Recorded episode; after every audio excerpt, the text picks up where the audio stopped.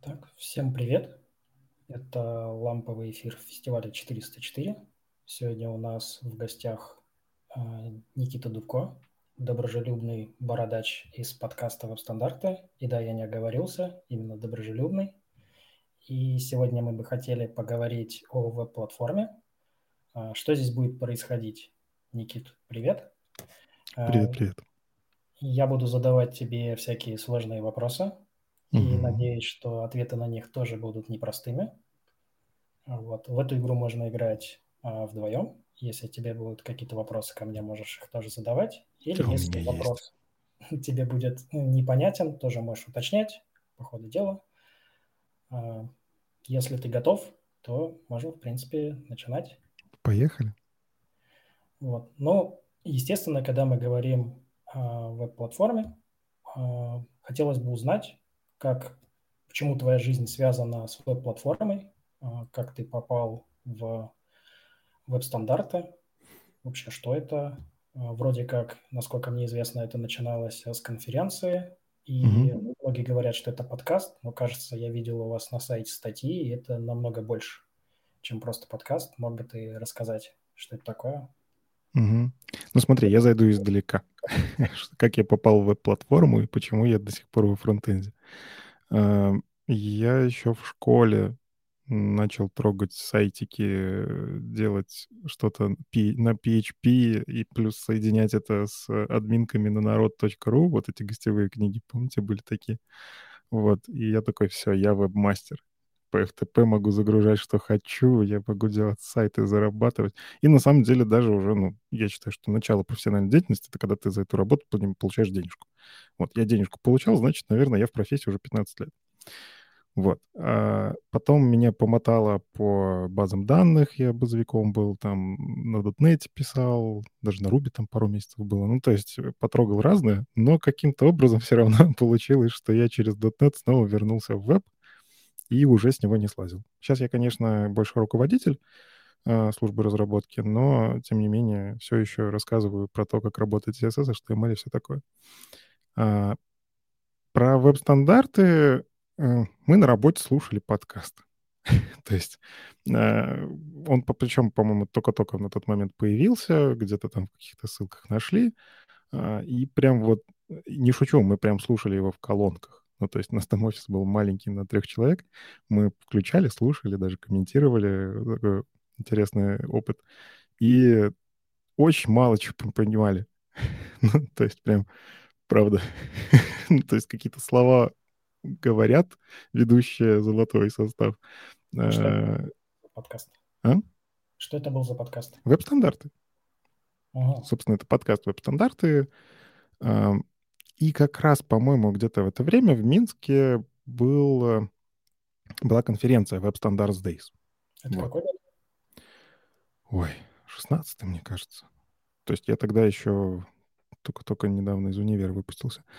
И мы сходили просто на эту конференцию э, с другом и тоже посидели такие, типа, что здесь вообще? Ну, типа, мы вроде тоже фронтенд делаем, а тут люди говорят про какие-то пишки, там про WebGL, по-моему, тогда был доклад.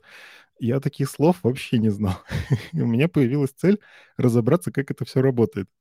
Ну, потому что я хочу понимать, о чем люди говорят. Как-то чувствую себя. Я всегда думал, что я молодец, а тут, оказывается, я половину вообще э, словаря не понимаю. И как-то так случилось, что через год я подался на конференцию Web Standards Days уже сам э, с темой э, Гудини CSS. Вот это вот направление было когда-то модное, сейчас оно такое, скорее, безвременно забытое. Ну, то есть там часть, часть опишек, оно в проде уже, а часть, мне кажется, никогда не случится. Но было интересно. Это такое вот веяние. Мне кажется, это такой прародитель фугу, только с другой стороны. Вот, про фугу, я думаю, потом попозже поговорим. А, и я познакомился тогда с Вадимом Макеевым, идейный вдохновитель веб-стандартов. А, как-то так начали общаться. Через какое-то время я просто начал... Ну, а, в общем, захотелось помогать. И помимо того, что выступал на конференциях, ездил на них постоянно, а, начал писать еще заодно новости в канал. У нас был в Телеграме канал. Ну, только в Телеграме, а в Телеграме, ВКонтакте и прочих соцсетях. Ну, то есть мы везде были.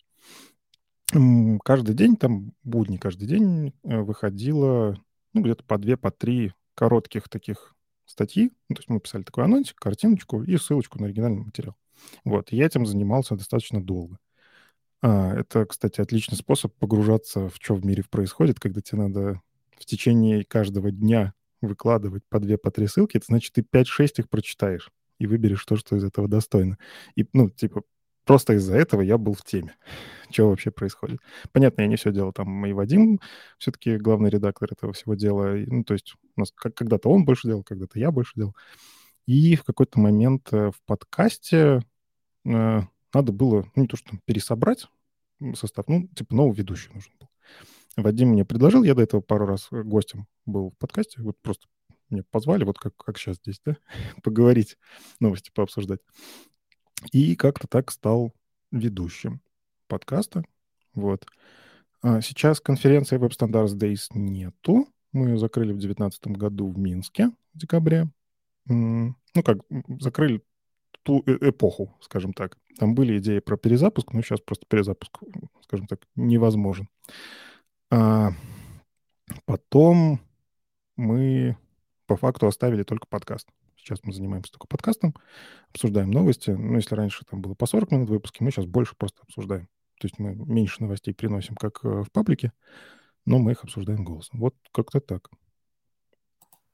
Сколько материалов примерно за неделю через тебя проходит? Сейчас не так много. ну, то есть у нас все еще есть э, э, ну, как ну, редакторский канал, редакторский чатик, вот, в который мы скидываем ссылки делимся друг с другом, чтобы было что потом собрать из этого сценария на подкаст и обсуждать. Но, наверное, сейчас я, наверное, статьи 10 в неделю читаю, не больше. Раньше было, конечно, сильно больше. Угу. Ну, давай перейдем с тобой на такие темы, как раз которые хотели обсудить сегодня. Это больше касающиеся именно будущего веба. Угу. Как как раз в курсе всех новостей. Скорее всего, ты видишь, куда движется веб-платформа, куда движутся веб-технологии. Uh-huh. В свое время была очень популярный тезис про браузерные войны. А, и на какой-то момент показалось, что браузерная война закончилась. Но как ты думаешь, а, длится ли она еще? Ну, а. давай, опять же, нашим слушателям расскажем, что такое браузерные войны, откуда эта вся история пошла. А, в лихие 90-е, когда браузеры по факту только начинались, они были, ну, они были такие разные очень. То есть там скорее был никто особо не верил тогда в веб как таковой, и у браузеров была задача придумать вообще, зачем веб нужен. За счет этого они как-то придумывали языки программирования, языки разметки, которые должны в будущем работать. И, по сути, с этого все и началось. То есть была, условно, там компания Netscape, а, были компании, которые уже сейчас и не вспомнить, они тогда участвовали, сейчас они уже вообще забыты, и они проталкивали разные стандарты.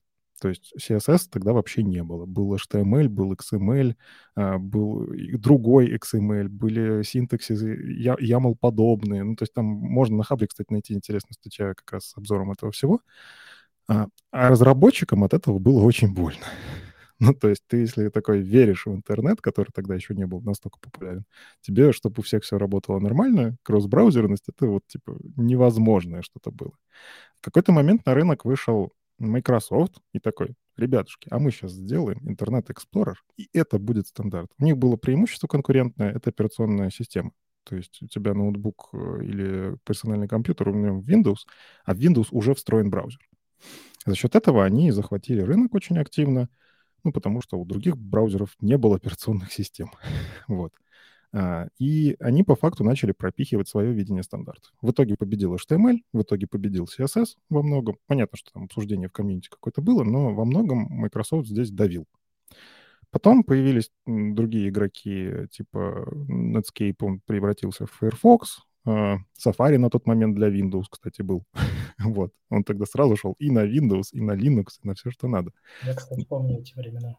Да, я-то, кстати, еще пользовался у него была классная фича, он позволял медиафайлы скачивать. У него был специальный разделчик, откуда можно было из всяких флешевых тогда популярных сайтов выкачивать всякие ресурсы. Угу. Ну, да. И в Firefox, кстати, тоже, по-моему, такая фича потом была. Но, в общем, суть в том, что появились уже все-таки игроки, которые по-разному решали задачи пользователей и захватывали какую-то определенную долю рынка. По факту Firefox в свое время сильно выстрелил как очень удобный для разработчиков браузер. А так как интернет все-таки на тот момент был не настолько популярен, и им скорее интересовались по большей части те, кто связаны с IT, Firefox, он занял свою нишу, а, потому что, ну, Firebug тот самый, вот, в Internet Explorer можно было посмотреть исходный код и его даже сохранить, но это было дико неудобно. Дебажить было, ну, типа, как пишешь, пробуешь, сохраняешь, перезагружаешь. А Firebug — это ну, новая такая ветка эволюции. И вот за счет того, что, опять же, делим рынок, пытаемся что-то с этим делать, а Safari, опять же, точно так же он шел с macOS, а, который среди разработчиков набирает популярность до, до сих пор. А, в общем, есть три компании, которые продвигают свои интересы. А стандартизация того, как что должно быть работать, она подвисала. То есть комитет В3C, который занимается теми самыми спецификациями, и там HTML, и CSS, вот это вот все. Они же раньше спецификации, это был по факту одна страница с огромным количеством данных. То есть первая спецификация CSS — это реально одна страница. Первая спецификация HTML тоже одна большая, но страница. И Хотя нет, кстати, HTML, по-моему, все-таки был разделен. Но не суть. Реально можно было распечатать, и там немного страниц это займет. А потом все становилось сложнее и сложнее, разработчикам все больнее и больнее, интернет все популярнее, сайты нужны все больше. Даже после вот этого обвала рынка доткомов все равно интернет вернулся. Теперь мы как бы пользуемся постоянно, и везде нужен веб-интерфейс. И в какой-то момент случился HTML5 CSS3. А, это по факту такое пересмысление, а как нужно делать вообще спецификации. То есть как-то дошли до того, что настолько не могли договориться, что такие, окей, давайте сядем, поговорим, как это делать правильно, придумаем нормальный процесс. И, по сути, сейчас весь веб держится тупо на договоренностях. Ну, объективно. Просто потому что те, кто делают самые популярные браузеры, договорились между собой. Остальные могут придумывать синтаксис, но они на рынок просто не влияют для того, чтобы что-то поменять. И понятно, что в этом комитете там и те, кто делают браузеры, и просто крупные компании, которым веб важен. То есть там есть и Adobe, и вот эти книжки, которые выпускаются э, с животными, все время забываю. Орелли. Да-да-да-да-да, вот они там есть. Ну и так далее, и так далее. То есть там Samsung есть. Короче, вот такие компании, крупные игроки, которым тоже интернет важен. Этот процесс договорились сделать правильно, и как будто бы после этого все пошло на спад. Да, в процессе еще появился Chrome. То есть, опять же, э, еще один очень крупный игрок, э, который, ну как, он есть интернет для многих. То есть многие ассоциируют, как попасть в интернет, это зайти в Google, да? И они вот на этом сыграли, они популяризировали свой браузер. У них, конечно, не было своей операционной системы, но все мы знаем, теперь Chrome самый популярный браузер. Ну, по крайней мере, в, нашей, в нашем регионе. Потому что есть регионы, где можно только конкретные разрешенные браузеры. Вот. А, ну и вот, этот рынок немножко как будто бы переделили. Сейчас Chrome доминирует. Chromium как движок вообще вне конкуренции. Firefox э, пытается выживать. Э, WebKit, ну, все еще жив, потому что Safari никуда не делся. macOS и Safari, все. А на iOS, кроме Safari, пока что ничего нет. Ну, в смысле, кроме движка WebKit. И по факту можно как будто бы сказать, что все, браузерные войны закончились, но, но я бы все-таки сказал, у нас сейчас есть все-таки небольшой конфликт между... Вот раньше Microsoft был таким агрессором небольшим, потом появился Chrome, который, ну, как он даже интервенции делал браузерные, то есть какие-то опишки прям ломал. То, что уже в проде, они позволяли себе сломать. А, там с Event Listener, по-моему, был один из таких ярких конфликтов. А, и сейчас у нас есть, по факту, вот из доминирующих это Chrome, который периодически такой, мы влияем, можем себе позволить. Поэтому катим эту опишку, никого не спрашивая. Про Topics API мы в подкасте много раз разговаривали, про вот эту рекламную ерунду. Ну, не буду говорить ерунду, те, кто в рекламном бизнесе, им, наверное, это важно, но мне как пользователю, как бы, ну, не знаю. А, и есть Apple, у которых залочено все на их браузер. И они тоже могут диктовать условия вот именно для своих операционных систем. И вот между ними наверное, вот полгода назад я бы сказал что-то типа такого небольшого, такого непонятного пассивного конфликта вроде было. А сейчас, мне кажется, все стало чуть-чуть получше, потому что Apple в какой-то момент, я даже не знаю, не помню когда, но у них они Деврела наняли, э, Джон Симмонс, если я не ошибаюсь, и как-то все пошло. То есть до этого у них в принципе не было деврельства, не было коммуникации адекватной. Они тупо такие, что выкатили, тем и пользуйтесь. Все. А сейчас у них есть команды, которые в этом в не просто втихаря приходят, обсуждают, а прям коммуницируют с сообществом. И мне кажется, сейчас опять мы вот в каком-то таком этапе, когда все более-менее хорошо. То есть, да, есть браузеры, которые активно что-то продвигают, Chrome, но как-то бесконфликтно это происходит там в мелких местах иногда не договариваются. Но, опять же, процесс выстроен так, что там столько дискуссий происходит. ну, то есть там на GitHub некоторые ишью откроешь, а, и в целом невозможно сделать так, чтобы по всех трех браузерах появилось что-то сломанное. Хотя вот мы тут недавно, опять же, в подкасте OKLCH обсуждали, что они там все между собой договорились, но не все доделали. Вот. Давай с тобой вот как раз разберем путь каждого браузера. Вот начнем, наверное, с Internet Explorer. А, многие ругают Internet Explorer как раз за вот ту монополию, когда он был, э, по сути, доминантным, самым э, популярным браузером, uh-huh. и, по сути, они реализовывали какие-то опишки. А, в принципе, им не нужно было что-то стандартизировать, потому что если ты являешься монополизирующим браузером, то как ты реализуешь, так оно и будет. Uh-huh. С другой стороны, кажется, что как раз-таки все то, чем мы пользуемся сейчас в веб-платформе, а если бы это проходило через обычный процесс стандартизации, это бы, возможно, мы бы много чего сейчас не имели. Вот, что да. ты можешь по этому поводу прокомментировать? Ну, смотри, к интернет-эксплору можно относиться по-разному, конечно, любить, не любить, но я считаю, что Microsoft сделали великое дело. Ну, то есть они были смелыми, многие вещи, которые выкатились в E6, и E6 считается провальным, с одной стороны. С другой стороны, он дико инновационный был. То есть выкатили поддержку огромного количества CSS-фичей. В JavaScript там э, как-то тоже, по-моему, api какие-то добавились. То есть дома API там, по-моему, прям сильно больше смог всякого делать. Там, конечно, были тоже проблемы с версией ECMAScript, но это, это такие пережитки прошлого. И E6, он сломал жизнь разработчикам. То есть эти фичи, они были дико крутые, они уже тогда придумали View Transitions API, который только сейчас мы докатываем в Chrome и может появиться в остальных местах.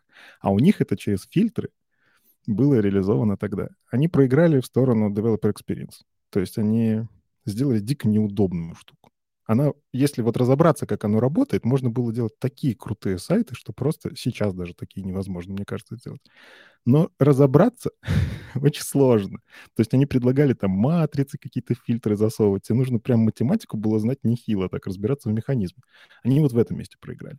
Сейчас все-таки спецификации пишутся по удобству. Чтобы я абстракцию написал, одно свойство, одно значение, и оно внезапно делает магию. Вот так делается. И это клево с точки зрения того же погружения в профессию.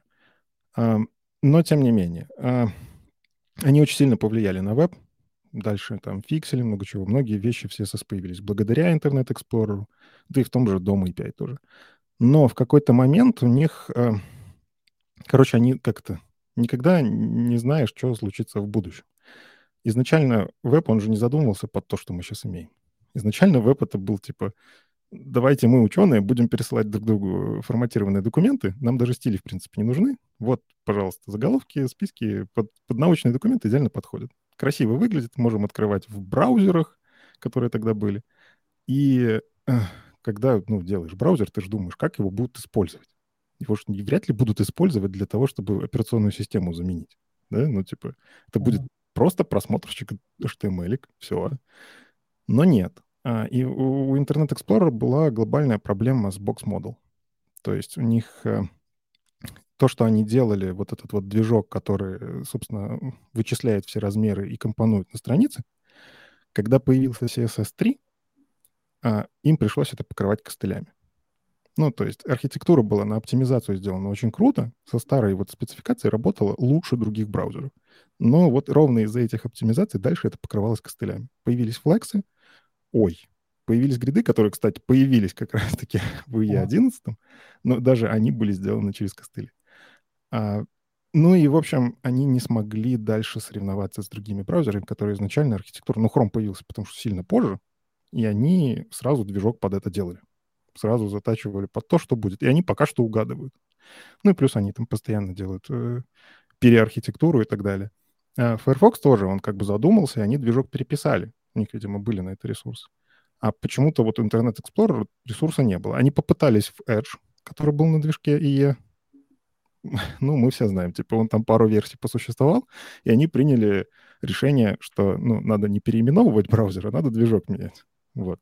И теперь это Chromium. Теперь они контрибьютят в Chromium, приняли это решение, и, к слову, мне кажется, правильное решение, потому что они в том числе влияют на Chrome теперь. То есть они делают контрибьюшены в движок, и эти контрибьюшены раскатываются по всем, кто пользуется Chromium. Вот. Ну, в общем, мое отношение, да, наломали дров, но если бы не они, у нас бы веб таким не был. Ну вот как раз-таки одно из последствий перехода Edge на Chromium – это, по сути, доминирование сейчас Chromium как, по сути, движка среди всех браузеров. Ну да. Что ты можешь сказать по поводу, хорошо это или плохо? Тоже. У меня тут есть два мнения. Не то, что я пытаюсь между ними туда-сюда э, пересаживаться, но с одной стороны, развитие возможно только когда есть конкуренция. Мы, собственно, и наблюдали с э, Internet Explorer, пока у них особо не было конкуренции, они особо и не двигались. Отсюда и проблемы, отсюда и баги и так далее. А как только появилась конкуренция, ой, надо делать хорошо, потому что и пользователи видят баги, и выходят другие браузеры. А, ну, а браузер, по, по сути, это точка входа в поисковик, где реклама. Будем объективны почему многие компании занимаются браузерами. Firefox здесь исключение, им поэтому очень тяжело на рынке. Непонятно, как зарабатывать. А Chrome в этом месте, ну, типа, они делали качественно. Они старались идти по процессу, по стандарту и так далее. И у них тупо и летало быстро, ну, правда, съедало всю оперативку и до сих пор съедает, но работает же быстро. Ну, классно же. Ну, то есть мне как пользователю классно. И как разработчику классно. Они DevTools втащили сразу. А Internet Explorer все еще до того времени ну, жутко, правда. То есть они были, но, но правда отвратительные же. Хотя, наверное, на тот момент, может, и нормально было. Короче, когда ты не знаешь, как хорошо, то и нормально. А сейчас, ну, я такой не вернулся. В общем, э, да, то, что движок один общий, конкуренции как будто бы мало, но у нас все-таки не один движок, будем объективны. А Firefox все еще жив, рано его хоронить. А, он все еще развивается, и многие вещи, которые они делают в своем движке, они делают прям смело. То есть они прям там переписывают все на другой язык, переписывают саму вот этот квантум CSS, который они решили все на графическую память перенести. То есть они делают крутые ресерчи, причем, я насколько знаю, даже силами студентов. То есть они взаимодействуют с университетами, студенты приходят к ним и прям делают какие-то ну, такие мини-научные работы по айтишечке. И, ну, работает же. Firefox классный. Я им просто не каждый день пользуюсь, потому что, ну, я сижу в браузере, в котором сидит большинство моих пользователей. Я под них разрабатываю. Но если бы большинство моих пользователей делало в Firefox, я бы с радостью перешел. Вот. А, и есть WebKit. WebKit живее всех живых. Напомню, что WebKit — это прародитель Chromium. вот. Они пошли немножко по другой дороге, но у них есть очень много классных решений. То есть конкуренция пока что есть. Но с точки зрения фокусирования усилий, то, что движок один. Это же, по-моему, тоже хорошо. То есть мы несколькими компаниями, Microsoft, Google, другие компании, которые, ну, собственно, там, тот же Яндекс браузер, он контрибьютит в движок.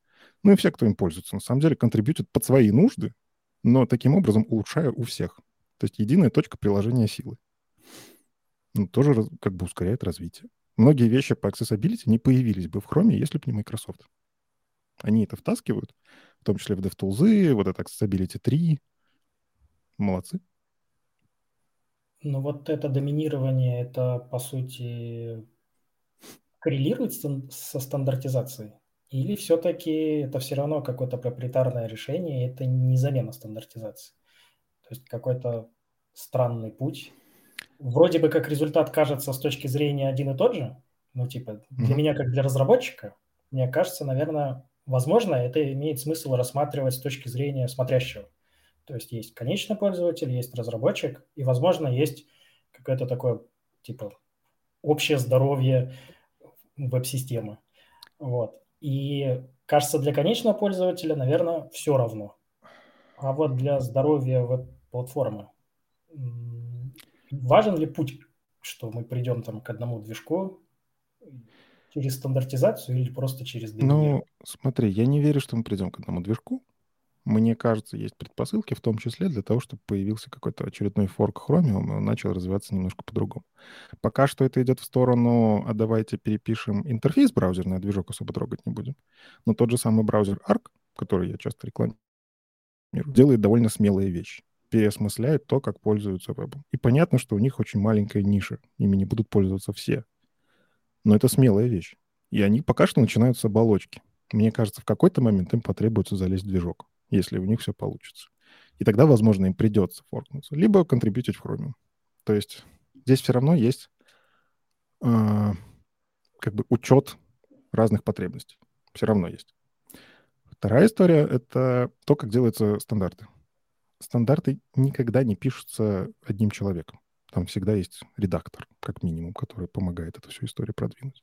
Всегда есть эксперт от э, V3C, который помогает. И я, насколько знаю, все-таки я тут уточню, прям полностью уверенным быть не могу, потому что сам никогда стандарт не писал. Но все-таки я во всех стандартах вижу людей из разных компаний.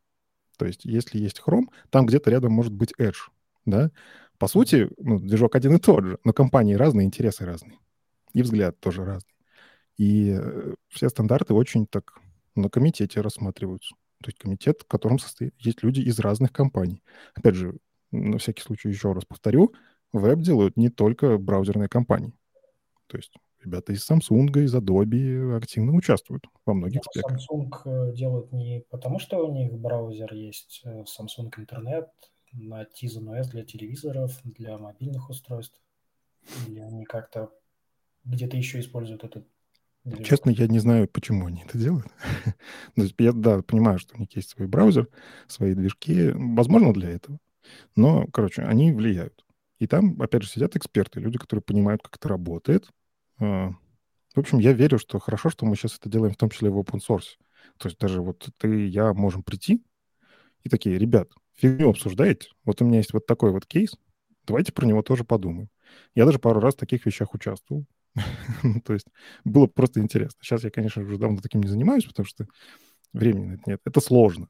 Ну, потому что попытаться что-то продвинуть, это нужно быть готовым, что год ты потратишь минимум, чтобы свою идею донести, а потом, пока появится черновик спецификации, пока это внедрят браузер, это медленно. У тебя а. удалось, а, кстати, Ой, я как-то чуть-чуть повлиял на синусы, косинусы в CSS. вот. А, и, по-моему, на конкатенацию строк, но она пока, видите, до сих пор не в продакшене. Но я там тоже понакидываю немножко комментов. Вот. Короче, все идет на гитхабе. Мы сами можем что-то делать. Вторая история. Мы в принципе, контрибьютить можем. Ну, ты, ты лучше меня это знаешь. То есть мы можем реально заходить в движок, не работая в Chrome, не работая в Firefox, не работая в Apple. Мы можем, ну там, я знаю, что нужно подписывать определенные документики, электронную подпись поставить, что я там даю права на использование своей интеллектуальной собственности и там не могу разглашать какие-то вещи. Но сам факт, я просто подписывал это для Гугла, потому что что-то я там не помню, в браузер залазил все-таки. Uh-huh. А, и ну, типа, я могу повлиять. Да, там, конечно, чуть сложнее, если ты не работаешь в Chrome, ты не можешь сходить в соседний там кабинет, ребята, поревьюйте, вот. Но это, это работает.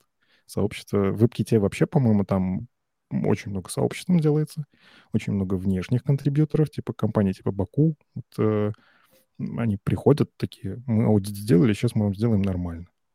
Вот. Ну, то есть можно. И, кстати, вот так, благодаря таким компаниям, как Баку, многие вещи делаются очень классно и кросс-браузер. То есть они исследуют не то, как работает браузер, они исследуют предметную область, как это должно работать. А потом уже и это втаскивают в браузеры, уже подстраиваясь под движок. Короче, если говорить, вернуться к конкуренции и всему вот этому, связано ли это как стандарты, мне кажется, пока все ок, пока что обсуждение не единоличное. Есть редкие спецификации, но это скорее про JS, не про CSS. Я все-таки больше про CSS человек. вот. В JS Chrome иногда нет-нет, да-да-да. То есть мы придумали, мы выкатили, и только потом написали под это документацию. Сейчас у них это реже происходит, видимо, кто-то их там усадил или что такое. Раньше прям постоянно. Сейчас они все-таки сначала стараются принести, давайте пообсуждаем, потому что, видимо, пару раз очень сильно обожглись, выкатили какую-нибудь api она сломалась, ой, надо откатывать. А откатывать уже плохо. Уже там у них по их статистике 1% сайтов этим пользуется. Ой. Вот. Ну, в общем, есть нюансики. Но сейчас вроде лучше становится. Ну, мне субъективно так кажется. Вот ты сказал, что в стандартах участвуют э, представители разных браузеров, и крупные компании продвигают свои интересы. Угу. Во-первых, какие интересы у этих компаний? Насколько ты думаешь, правильно ли сама вот эта формулировка, что компания продвигает свои интересы в стандартизации? Как говорится, за чьи деньги ты танцуй? ну, то есть э, браузер не может существовать без денег. Поэтому Firefox так больно. То есть они едят инвестиции, но заработать им сложно. Есть там, конечно, всякие контракты с поисковиками, но тоже на них много не заработаешь относительно браузерной компании. Все-таки тот, кто бизнес, он может диктовать какие-то условия, но, к счастью для нас, наверное, мне кажется, команды браузеров достаточно изолированы от всех остальных. Ну, то есть с точки зрения интерфейсной, интерфейсной, они внедряют какие-то штуки? Ну, типа синхронизация аккаунтов э, в Chrome — это не просто, чтобы вам было удобно закладки перемещать, а это в том числе для того, чтобы собирать информацию о вас, которую вы разрешили собирать. А, а ее потом использовать для таргетинга рекламы. Вот. Аналогично Safari, конечно, они говорят, что они молодцы, что они такие за приватность, но там точно так же в э, пользовательском соглашении есть такие же строки, что какие-то вещи используются. У них просто рекламной сети нет. Но для чего они это используют, не знаю. Вот. Apple очень закрытый. Мне сложно здесь судить, поэтому давайте я не буду, опять же, на них зря гнать. Но есть у меня такие подозрения, что что-то да используется. Вот. А, ну, единственное, здесь Firefox как будто более-менее чистенький, но поэтому им сложно. Если говорить про другие компании, ну, то есть смотри, допустим, если мы говорим про Chrome, они реализуют какие-то вещи, которые нужны им, например, для того, чтобы сделать приложение почты, да? Почта — это их большой бизнес, но они для этого развивают веб. То есть single page application, они в это сделали ставку. Они очень много для этого сделали, в том числе в стандартах. Там то, как урлы обрабатываются, то есть это же тоже спецификация как там хэшики, history API, вот это все, они в это вложились, потому что это было нужно. А в итоге мы все можем писать такие же single-page application. Они это делали для себя, а пользуются все. Польза есть. А тот же самый Fugu API, там уже немножко по-другому. То есть они какие-то вещи делают для себя, а какие-то, ну, черт побери, коммерческие заказы. То есть к ним могут прийти а, по договору, типа, ребятушки, вот мы такая-то компания, нам нужна вот эта api Мы там, не знаю, микроконтроллеры делаем, хотим делать через браузер. Нормальный человек программировать микроконтроллеры через браузер, наверное, не будет. Ну, у меня такой нужды, в принципе, нету. Ну, не нормально, среднестатистически. Но есть люди, которым это надо.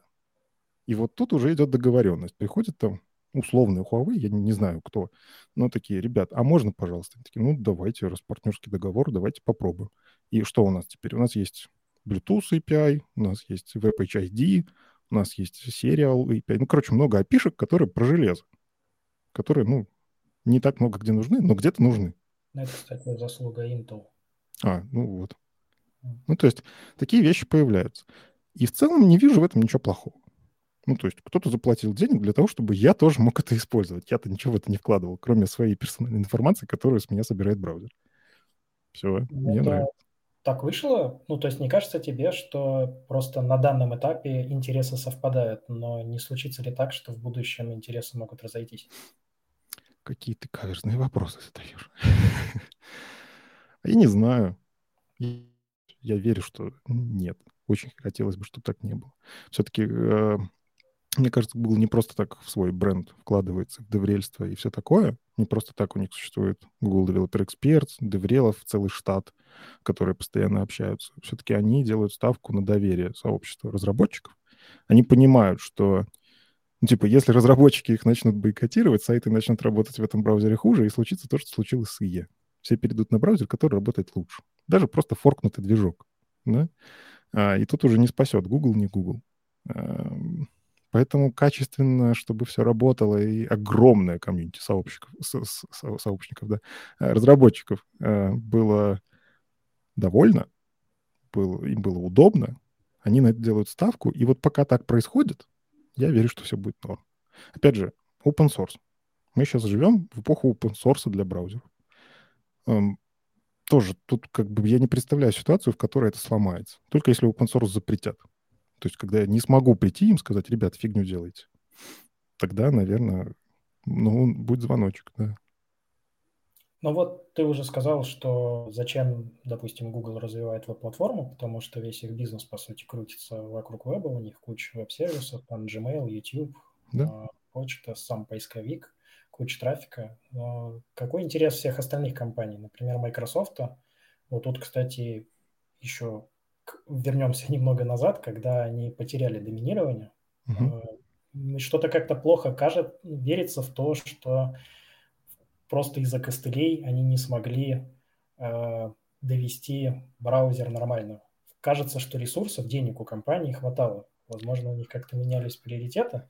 И сейчас, mm. возможно, они что-то, как бы, не хочу развивать конспирологию, но что-то задумывают, что типа отжать как раз-таки вот то доминирование, вернуть себе те позиции, которые у них были когда-то. Я с тобой согласен. У меня тоже есть такая теория. Давай пока конспирологируем. Вот. А когда у них случились проблемы, у них действительно была проблема, что а стоит ли вкладывать столько усилий в команду разработки на браузера, если этот браузер работает хреново и на рынке мало чего занимает. Плюс у них тогда рекламный рынок очень сильно упал, насколько я помню.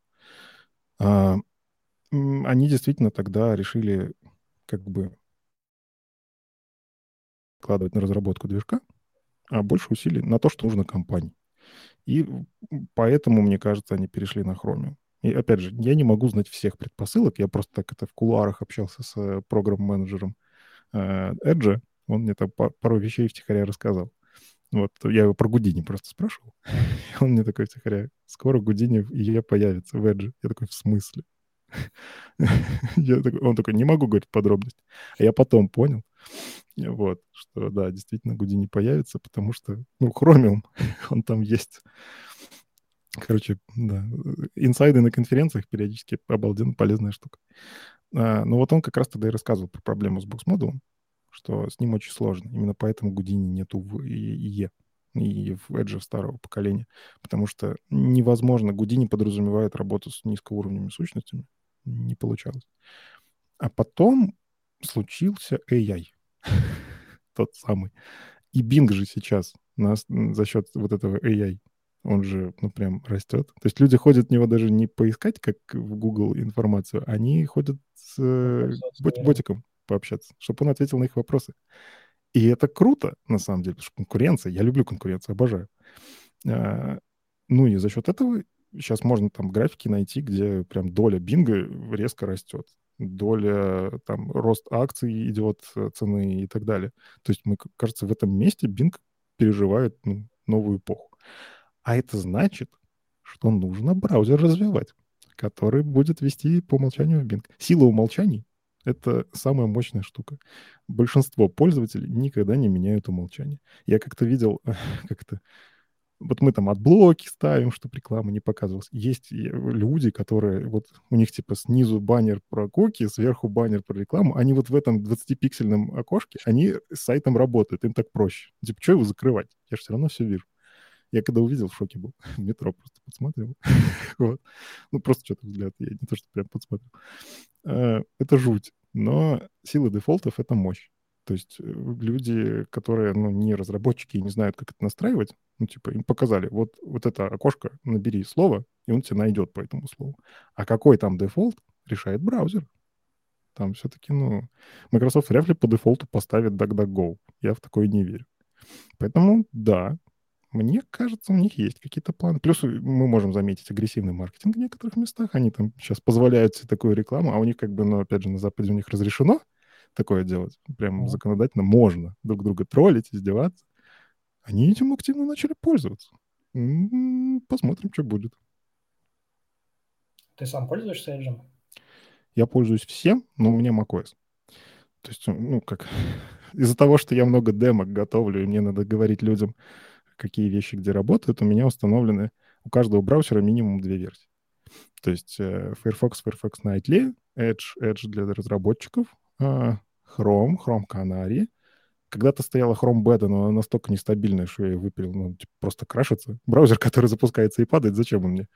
Uh-huh. Вот. Firefox, я уже говорил. Safari, Safari Technology Preview, Arc стоит. Samsung, по-моему, у меня стоял раньше, но я на новом ноуте не поставил. Кстати, почему бы и нет. И раньше еще стоял вот этот Сальвом браузер, который... Э, ну, вот этот азиатский. А, опера раньше была, но сейчас нет. Но раньше да, еще и опера стояла. И Вивальди был. Короче, набор жуткий. Почему у меня их так много? Потому что некоторые говорят, а зачем ставить Edge, когда у тебя есть Chrome? Но не все знают, что есть фичи, которые есть в Edge, но их нет до сих пор в Chrome. А, то есть, Например, какие? А, они многие вещи по accessibility дотаскивают первыми в DevTools. А, и объективно по accessibility, если хочешь работать с самыми передовыми технологиями, лучше поставить Edge. И там были какие-то опишки, мы вот, я не помню, недавно в подкасте просто обсуждали, по-моему, Леша Симоненко что-то такое раскопал. Ну, в общем, там была какая-то опишка, которая Microsoft давно запустил, а Chrome только-только сейчас дотаскивает. А, к сожалению, не вспомню название. Но такое есть. То есть, опять же, для наших слушателей, браузер, он состоит из движка с флагами, большим количеством флагов, и оболочки, которая это запускает. Так вот, оболочка решает, какие флаги включены, какие нет. А, то есть можно в движок в Chromium встроить Topics API, но как бы Chrome у себя его включит сразу, потому что им это надо, остальные рекламный рынок с ними делить не будут они могут и выключить эти флаги. Ну, очень много фичей, они за флагами. Их можно выключить прямо, написав, э, либо запустив браузер со специальной командой, ну, типа там минус-минус, и указываешь название флага, либо зайти в Chrome двоеточие слэш слэш flags, ну и там подставьте нужный браузер. В общем, очень много вещей за фичи флагами. Так вот, движок может это поддерживать, но в браузере этого не будет. Вот, это нормальная история, кстати, для тестирования. Давай все-таки все равно еще вот про Microsoft поговорим. Давай. Если у них есть своя операционная система, если у них есть нативные приложения, а, по сути, да, сейчас у них появляются там типа Microsoft Teams, крупные там офис они перетащили в веб, но в mm-hmm. целом а, кажется, что основной их рынок все-таки это нативные приложения. А, и вот как раз ты сказал про агрессивный маркетинг. Mm-hmm. Я вот заметил, Microsoft нехило так пылесосит рынок разработчиков. А, многие, на кого я был в Твиттере подписан за где-то 2-3 года, перешли из разработчиков других браузеров Microsoft. То есть они довольно сильно расширили команду. А, неужели все это оправдывается только тем, что вот у них типа есть э, Bing с их AI, и типа ради этого нужно все это развивать? Я даже не знаю. У меня из гипотез, ну смотри, вот я большая компания, да, мне компания живет только за счет денег. Нельзя построить большую компанию, которая живет на чистом альтруизме без еды и воды. То есть нужно зарабатывать. Как может зарабатывать в этом месте Microsoft? Ну, у них есть магазин приложений. То есть э, в целом, почему они в том числе, мне кажется, поддерживали PWA, э, ну, одними из первых, по-моему, в это вписались, и, по-моему, у них у первых появился магазин приложений, который все-таки поддерживал PWA, который можно из магазина установить. Ну, Но это... кстати, думал, что это из-за того, что у них Windows Phone провалился, и типа люди не хотели пилить приложение, они типа давай-ка завезем PWA и типа как-то решим. Но потенциально это же возможность монетизации. Ну, то есть, чем зарабатывает Apple? Продает чужой труд. Очень активно. И получает за это огромные, э, как это называется, ну, короче, свою долю продают даже подписки. То есть у них очень большая модель получения денег, она зависит вот не от рекламы, а от того, что вот я хочу во что-то поиграть, я заплачу за это. Конечно, я заплачу э, разработчику, но большая часть налога пойдет Apple. И это офигенный бизнес. Ты просто лочишь на себе все и такой типа таможня. Как сделать здесь Microsoft? У Microsoft изначально все-таки экзешник любой ставь. Они в какой-то момент же, кстати, начали как раз-таки Windows такой, не любой. Вот я этот экзешник не знаю, что-то я им не доверяю. Маленькая деталь, как будто бы защита о пользователях, но будем объективны. Это в том числе борьба за рынок, чтобы устанавливать, пожалуйста, в правильных местах. И, ну, когда есть такой магазин приложений, его можно монетизировать. И PWA тоже можно монетизировать. То есть сказать так, мы хотим помогать разработчикам зарабатывать деньги. Типа они делают PWA и получают за свой труд денежку. Они в это вкладываются, чтобы помочь разработчикам, и получают ту самую таможенный налог. Мы, как разработчики, делаем эти приложения, они получают за это деньги. Модель офигенно, может быть, и сработала бы. А, ну, то есть платные приложения-то у них и так есть, а вот как монетизировать PWA не дотянули, по-моему. Я не знаю, как там сейчас, у меня просто не Microsoft. По-моему, платных PWA не дошло до этого еще. Я вроде не видел. Но это было бы странно, потому что ты, типа, если знаешь адрес, мог бы... Ну, то есть оно должно да. быть платным вообще в целом. С одной стороны, да. С другой стороны, опять же, сила дефолтов и осведомленности людей. Это мы, разработчики, знаем. URL ввел и все. А если в магазине увидел, ну, типа, куплю. Вот. А, ну, короче, возможно, в эту сторону. AI, конечно, искусственный интеллект, они тоже сейчас очень активно вкладываются. Мне кажется, основные игроки на рынке. Они в том числе, ну, GitHub, VS Code, TypeScript. Ну, то есть они в какой-то мере тоже контролируют веб, влияние, в принципе, на разработку не только веба. Какие у них здесь планы? Ну, GitHub мы видим. Copilot можно платненький сделать. GitHub есть специальная подписка. Ну, то есть они находят способ монетизировать. Берут что-то очень крупное и добавляют туда какие-то новые фичи, доступные за денежку. А, это связано с вебом. Вот. Как это, опять же, вернемся к Edge, не знаю.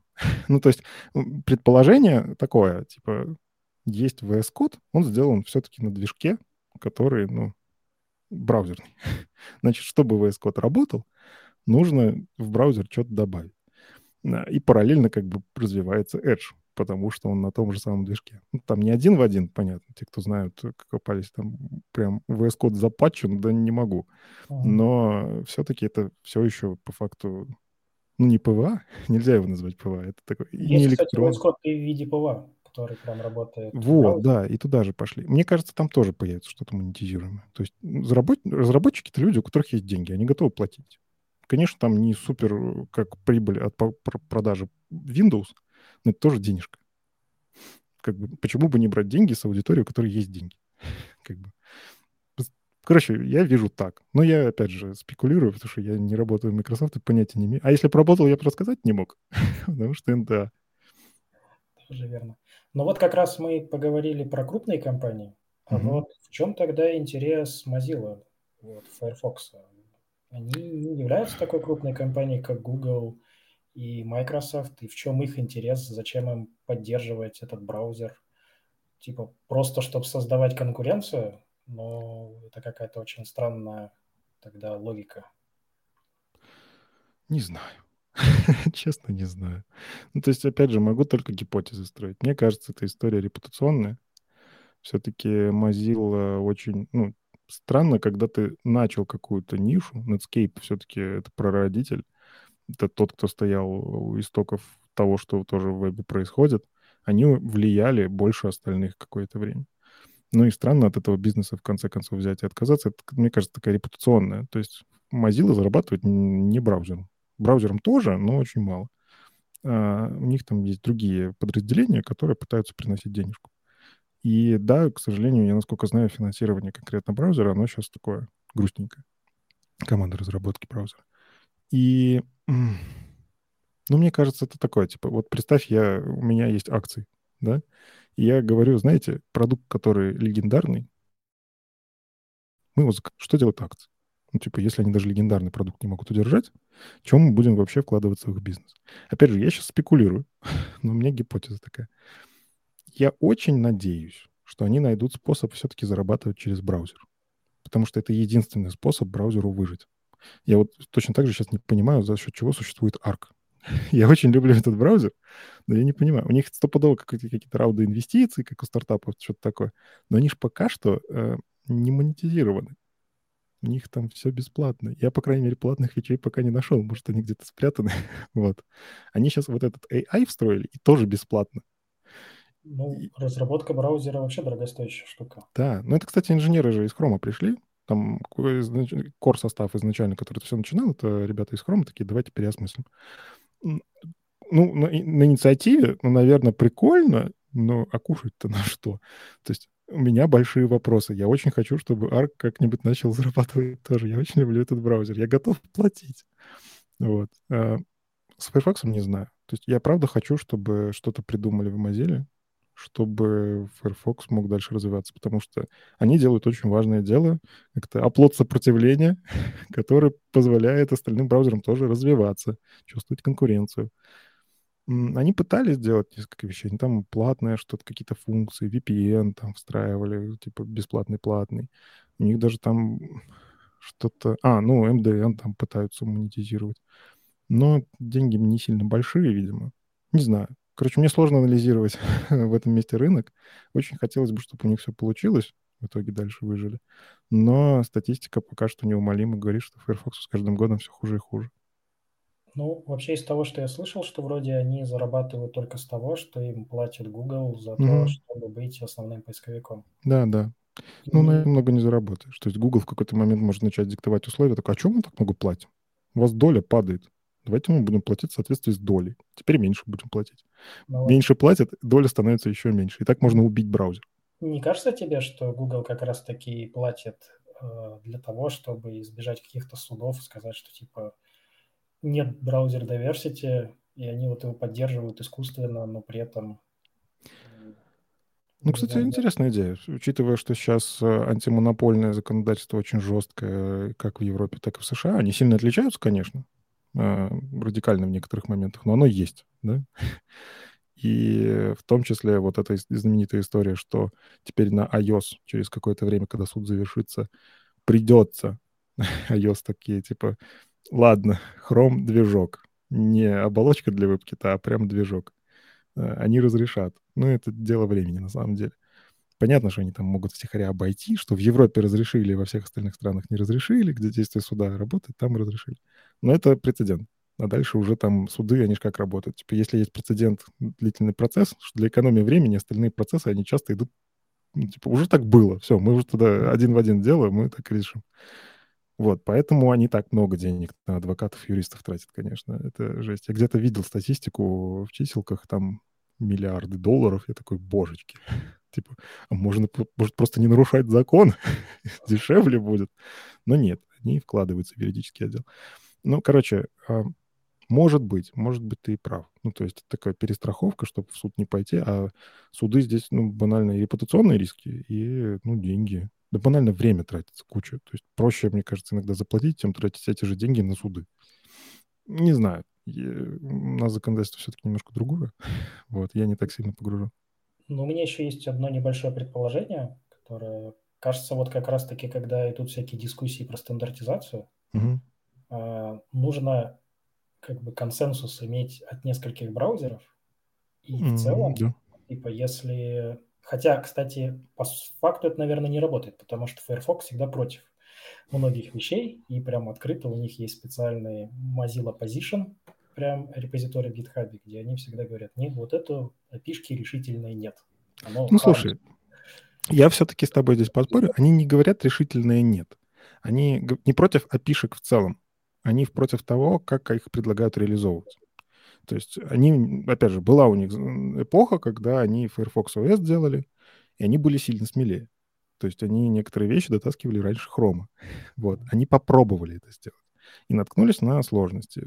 У них как бы одна из ценностей — это приватность. Они вот на этом свой бренд строят, что мы заботимся о приватности данных наших пользователей. А любая пишка, просто наличие ее в навигаторе, это уже дополнительный флажочек для фингерпринтинга. Да? И здесь, опять же, один из подходов. Взять и реализовать во всех браузерах одинаково для того, чтобы эти api просто их существование никак не палило. Но детали, которые они выдают, помогают фингерпринтить. Банально даже uh, Local Font Access API, который просто говорит список ваших шрифтов, он делает вас уникальным. Если он работает полноценно, он такой, типа, так, блин, у чувака там стоит шрифт, который есть только у компании Microsoft. Он работает в Microsoft стопудово. Ну и там просто банально. У вас 200 шрифтов, 201, 202, даже количество шрифтов — это фингерпринтинг. И они в целом как бы правы, с одной стороны. С другой стороны, мне кажется, перестраховываются, потому что те, кто занимается фингерпринтингом, они найдут способ. Ну, типа, mm. реализуют они эту api не реализуют. У них и так все работает. Ну, то есть надо будет отследить человека, отследят. Вообще никаких проблем. Там гораздо больше способов это сделать на существующих api -шках. Поэтому не знаю, я конечно, опять же, в подкасте периодически бубню на Firefox, что вот они. Их могли бы api уже, ну что. Но если почитать, как они это обсуждают, обсуждение очень интересное. Ты узнаешь подробности, как эти api реализуются, почему технологически это сделать тяжело на текущем движке. То есть некоторые вещи не просто нет, потому что, а там нет, потому что наш движок это сейчас пока не умеет. Мы, может, потом подумаем, когда движок перепишем. Но в планах у нас переписывать движок нету. Некоторые вещи, да, нет, потому что у нас такая позиция. То есть мы против фингерпринтинга, сорян, эта фича опасная. WebKit очень долго так делал. И по некоторым позициям у них точно так же есть WebKit Positions. Они точно так же, не, сорян, privacy нет, делать не будем. Не кажется тебе, что вот все равно, как говорится, критикуя предлагай, да, они обосновывают, почему нет, но они не предлагают какого-то альтернативного решения. Почему вообще в целом с ними ну, даже... зачем предлагать? ну, в смысле, у них, э, как это, они знают свою аудиторию. Ну, давай вот объективно. WebHID, кому он нужен? Ну, правда. То есть он нужен, скорее всего, аудитории, которая специализированным каким-то занимаются чем-то, ну, вот реально работает с такими вот железными устройствами. И, наверное, такую аудиторию им можно сказать, установите Chrome. Ну, раз вам надо, вы, ну, раз вы настолько айтишник, настолько технарь, ну, поставьте себе браузер, в котором это работает. Вы и так привыкли к сложности. Ну, ну типа... Приведет ли это к фрагментированности веб-платформы? Может, приведет. Вполне. Ну, скажем так, вот тот самый Fugu API, который я всем сердечком люблю, на самом деле он к этому и ведет. У нас есть всего один браузер, которым эти api продвигаются активно. И, возможно, это опять же путь Chrome. Движок. Движок, да, да, да. Спасибо, что поправил. Ну, то есть Chromium эту штуку реализует. Это появляется в браузерах, которые его используют.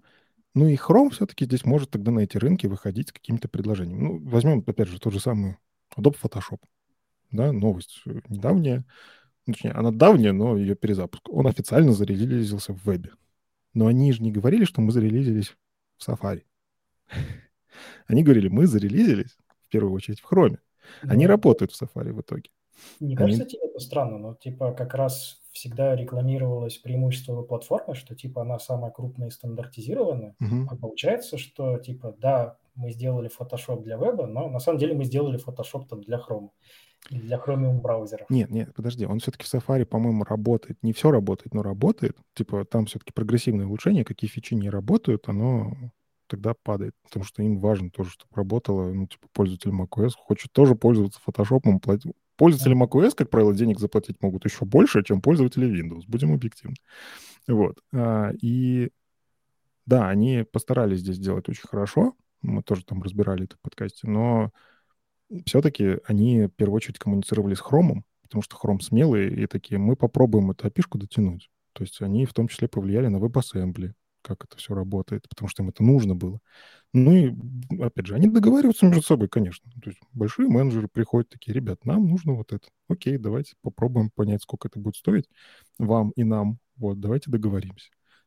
И, опять же, мне как разработчику от этого только хорошо не как пользователю все-таки, потому что как пользователю действительно мне очень грустно иногда с, через Safari ходить по интернету, потому что, ну, много чего поломается. А я хожу по сайтам, которые с демками, там, вот это вот все. У меня демки просто квадратики замороженные, потому что ошибка в консоли.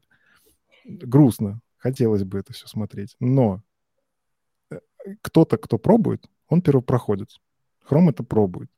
Какие-то опишки, которые изначально многие браузеры говорили кардинально нет, нет, не будем. Они в итоге сейчас везде есть. То есть передоговорились. Уже вот внезапно, ладно, к консенсусу пришли. Еще спрошу тебя про Firefox. Угу. Вот ты сказал, что их основная фишка приватность. А не кажется тебе, что все-таки они проиграли войну просто Safari, которые тоже сказали, а мы вот типа самый приватный браузер? Ну, не знаю. Короче, мне сложно эту аналитику проводить, потому что ну, я честно пользуюсь хромом. То есть я вот пошел на поводу. У меня стоит Firefox, я им пользуюсь периодически. Он мне нравится во многих вещах в DevTools. Но с точки зрения интерфейса, да не особо отличается. Я пользуюсь арком, потому что у него интерфейс офигенный для меня. Мне очень нравится. Но DevTools я там не пользуюсь, потому что в Chrome я могу включить экспериментальные флаги, а в арке он отстает немножко на версию буквально. Но я самым передовым пользуюсь. Вот. Короче, у каждого браузера есть свои преимущества и недостатки. Firefox, возможно, проиграл, не знаю. Ну, им как, как можно проиграть, когда у тебя ну, как, есть условно поезд, есть самолет, да? И то, и то про быстрое передвижение с одной точки в другую. Но поезда не проиграли. Ну, то есть... ну по количеству по доле рынка. Ну, наверное. Кажется, что все, кто у меня из знакомых, включая меня, кто пользовался, многие, не говорю прям все, но многие, кто пользовался Firefox, в конечном итоге пересели э, на Chrome. Угу. Я, например, из-за того, что они расширение несколько раз э, убивали, то есть там была несовместимость, у меня были накоплены там всякие интересные расширения. Потом mm-hmm. он очень долго открывался. В какой-то момент я просто остался на хроме, то есть начал использовать как такой дополнительный плацдарм, а потом просто там и остался. Ну, наверное, с точки зрения пользователя, да, они проигрывают. Будем объективны. Почему? Не знаю. Правда. Ну, то есть это надо прям экскурс в историю, какие решения принимались. Ну, где-то ошиблись, наверное. Но, опять же, тяжело тягаться с компаниями, у которых много денег. Опять же, у Mozilla денег меньше, чем у Google. Google зарабатывает на рекламном рынке немерено, могут себе позволить вложиться в браузер. И опять же, они в браузер вкладываются для того, чтобы на рекламном рынке зарабатывать еще больше. Вот. К сожалению, ну, рынки, которые доминируют, вот AI сейчас тоже, его вроде развивают активно, но в конце концов в него же встроят рекламу, в него уже в каких-то местах встраивают рекламу. Вот. То есть ты вкладываешься в технологию, если она либо экономит тебе деньги, ты реализуешь что-то, что оптимизирует производство, там, не знаю, как вот Ford э, конвейер придумал, да? Он, по-моему, уже Ford, я ж не путаю. Или кто-то. Не, подожди. Ford. Ладно. Да, да. Вот, ну, типа, оптимизация. Сначала вкладываем много денег, придумываем процесс. Все тебя не верят, говорят, да что за ерунду ты придумал. А потом этим же процессом все пользуются, да? Вот здесь аналогично. Типа, нужно что-то, что оптимизирует. Здесь непонятно, как Firefox может оптимизировать бизнес Mozilla. А реклама тоже понятно. То есть что-то, что зарабатывает деньги. Рынок, который зарабатывает, это там, где люди платят. Это либо что-то подписочное, покупочное, либо реклама. Вот. Ну и выигрывают те, у кого Apple подписочная, покупочная, и Chrome, у которых реклама. За Arc. Я очень хочу, чтобы они начали зарабатывать. А вот Apple, она не зарабатывает на рекламе. А зачем они вкладываются в браузер. Тут вот насчет вкладывается, кстати, очень много слышу критики, что типа Safari это новый E в негативном mm. смысле, что типа много чего не поддерживается. И, кстати, вот меняется ли что-то в том, как Apple видит будущее Safari? Ну, во-первых, у Apple все-таки фишечка с чуть ли не с самого начала это делать красиво и удобно. То есть, вот опять же, если поговорить про web apps, да, которые они придумали. У меня, с одной стороны, ну, опять же, для слушателей, есть два прогрессивные веб-приложения, термин, который существует черт знает сколько лет. Его давным-давно придумали Google, и все это время Apple, они, это слово у них в черном списке. они его не публикуют нигде. По-моему, где-то в твите там каком-то нечаянно кто-то это написал, это прям новость была в суде они использовали, сказали, а, что вот есть PWA. Все-таки знали. да. Ну, это забавно, да. Но они реально этот термин не объяснили. Ну как, они потом попытались объяснить, почему. Потому что они не верят в сам термин, что его поймут пользователи. Что такое прогрессивное веб-приложение. Поэтому у них есть просто web app. Причем web app, по сути, он с iPhone 4 этот термин они пытались э, внедрить, когда, собственно, тогда Стив Джобс выходил и говорил, теперь вы можете делать иконки для ваших сайтов и пользоваться ими как приложений. Не взлетело, к сожалению. То есть анонс был очень громкий, аплодировали громко. В итоге Apple от этого отказались. По-моему, Возможно... это еще первый iPhone появился. Вот самая презентация первого iPhone в 2007 году. Вот Может, первый iPhone, да, я могу путать. Еще не было нативного магазина, и тогда ага. сказал, что все приложения будут, э, короче, веб-приложения. Да, ты прав. А потом случился App Store, и все очень резко поменялось. Ты прав, я перепутал, это был именно iPhone 1, да. А, короче, термин вебапы они придумали, и в итоге сейчас, в 2023, наконец-то внедрили. А, но я сначала такой, типа, ну что за фигня? Ну зачем вы это делаете? Ну попробуйте вы, ну, как все нормальные браузеры. То есть даже Firefox термин PWA признает. Не то, чтобы у них все работает, да, но они его признают хотя бы, не отрицают. А потом, когда они сделали веб а это же классное переосмысление. Ну, то есть они делают не с точки зрения «мы сделаем в браузере фичу», они делают это на уровне интеграции с операционной системой, со всей их эко- экосистемой, то есть с часами, со всем-всем-всем. То есть они строят экосистему. И то, как они реализовали те же самые пуши, чтобы это было интегрировано в системные нотификации. То, как они сделали... А? На других платформах не интегрировано?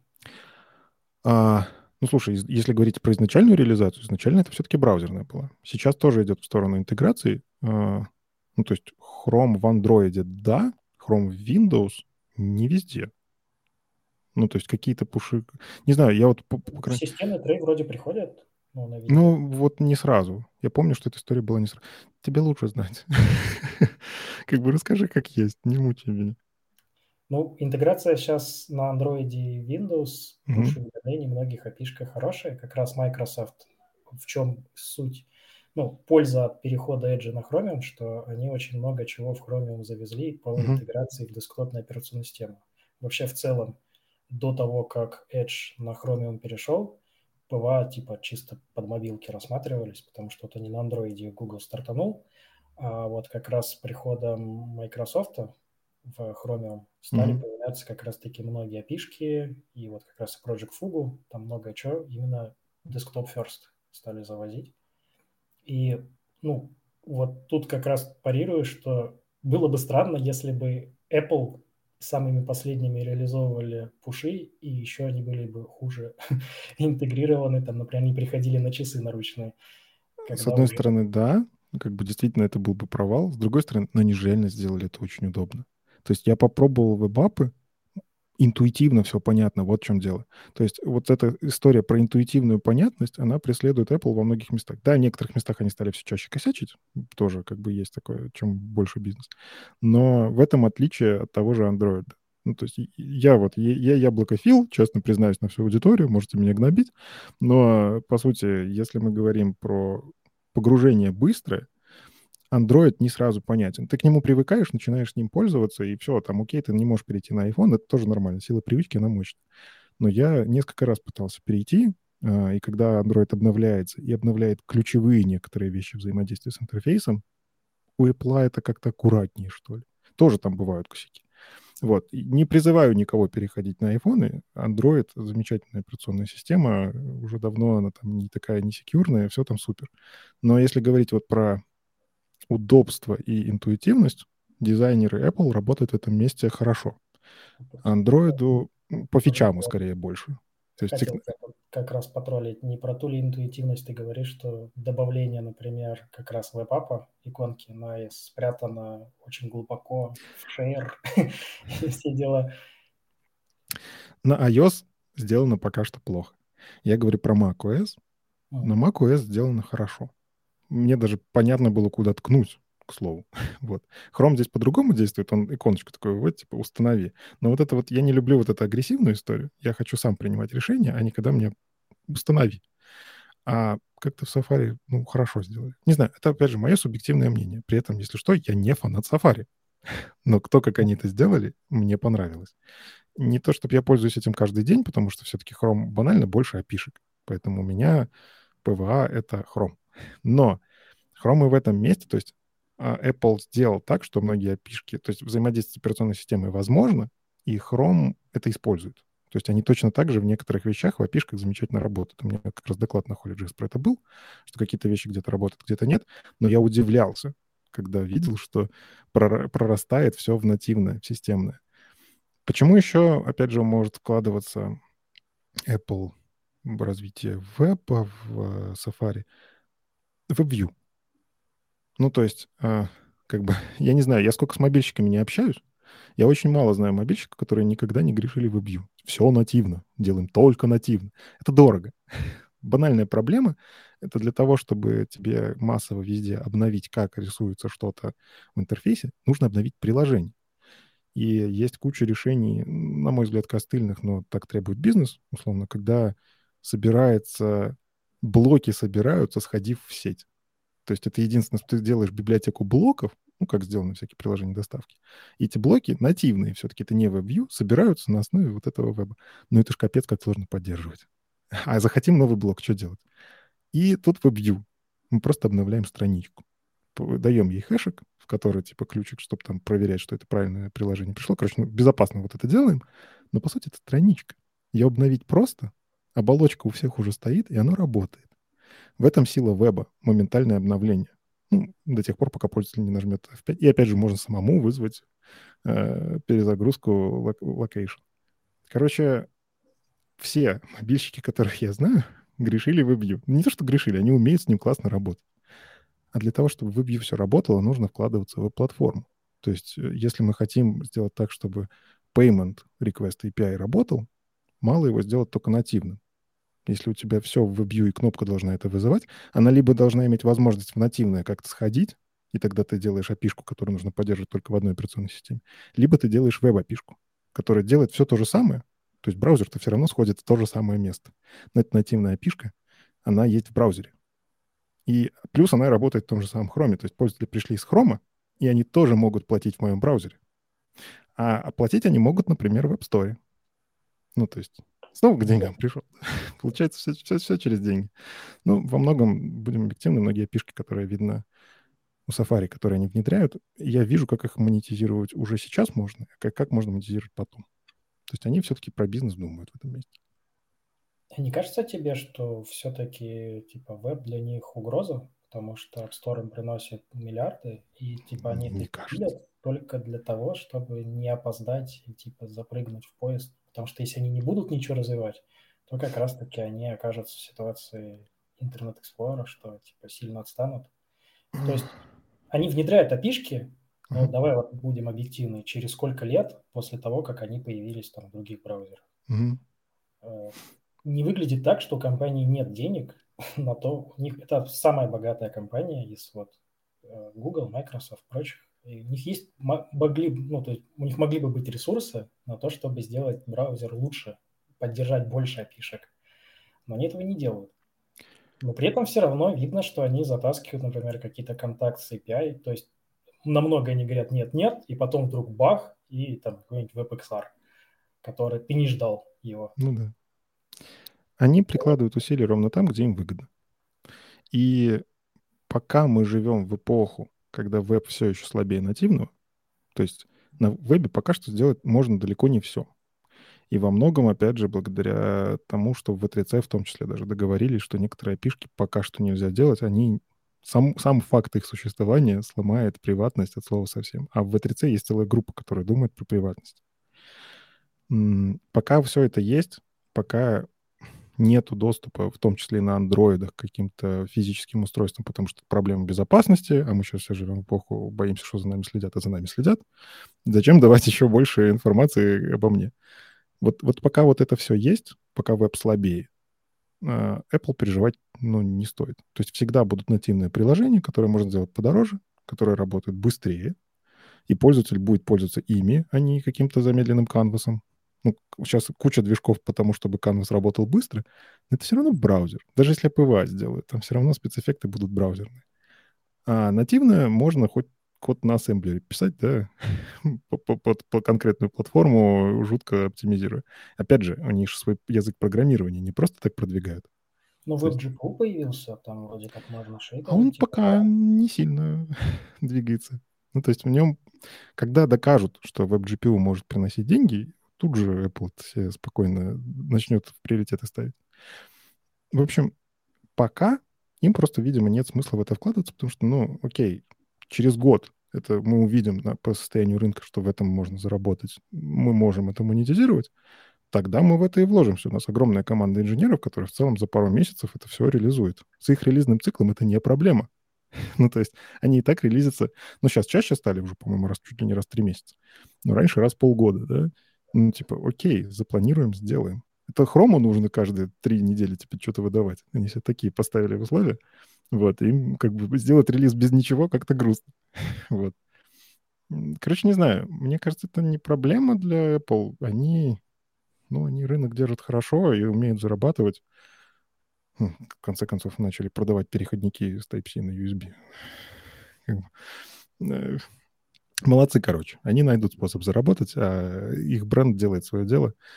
Веб им не угроза пока что от слова совсем, но мне кажется, диванный аналитик, лет через 10 что-то поменяется. То есть мы все-таки... Это очередная эпоха, когда мощность устройств растет.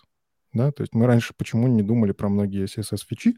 Потому что CSS должен работать моментально, он не должен на event loop влиять от слова совсем. А, то есть это должно быть наносекунды выполняться. А для этого не было алгоритмов и мощностей железа, которые позволяли делать какие-то вещи. Ну и типа многие спецификации из-за этого, сорян, нет. Ходить вверх по дереву мы не будем, да, parent селектор внедрять не будем. Сейчас мощность железа, ну типа, я помню свой первый ПК и то, что у меня сейчас стоит. Ну это, как, не знаю, э, это как маленькая ГЭС и атомная электростанция, если сравнивать. Смартфон, наверное, мощнее, чем... Да, и это просто э, среднестатистически, ну, типа, люди, которые остались вот на том железе, им сейчас больно, потому что сайты стали подвисать сильно. Ну, потому что мы смотрим на какие-то перцентили наших пользователей. Есть какой-то перцентиль, который, к сожалению, мы... Ну, сорян, ребят, мы бизнес двигаем дальше. Вот. Э, короче, мне кажется, что лет через 10, опять же, сейчас есть все предпосылки на то, что железо становится все круче и круче. Кстати, благодаря Apple в том числе. Ну, то есть они тоже в этом месте очень сильно вкладываются. И когда железо станет настолько мощным, что в вебе можно будет на Event Loop вообще забить, что там все будет точно так же летать, вот здесь произойдет не какая-нибудь, какая-нибудь революция. То есть мы действительно сможем делать такие вещи, которые раньше не могли себе позволить именно из-за соображений производительности. Вот. Опять же, это исключительно такая вот аналитика, это вот закон того, как процессоры развиваются, да, у нас в любом случае это будет происходить. Как, в какую сторону? Может VR, может XR. Ну, в VR уже почти никто не верит, на самом деле, как-то, ну, с точки зрения браузера. Странные. То есть это скорее такая игровая история, неудобно нашим мозгам банально. А вот дополненная реальность, это, мне кажется, то, на что многие сейчас делают ставки. То есть когда-то Microsoft очень сильно вкладывались в HoloLens, вот эти свои очки. Где сейчас этот HoloLens?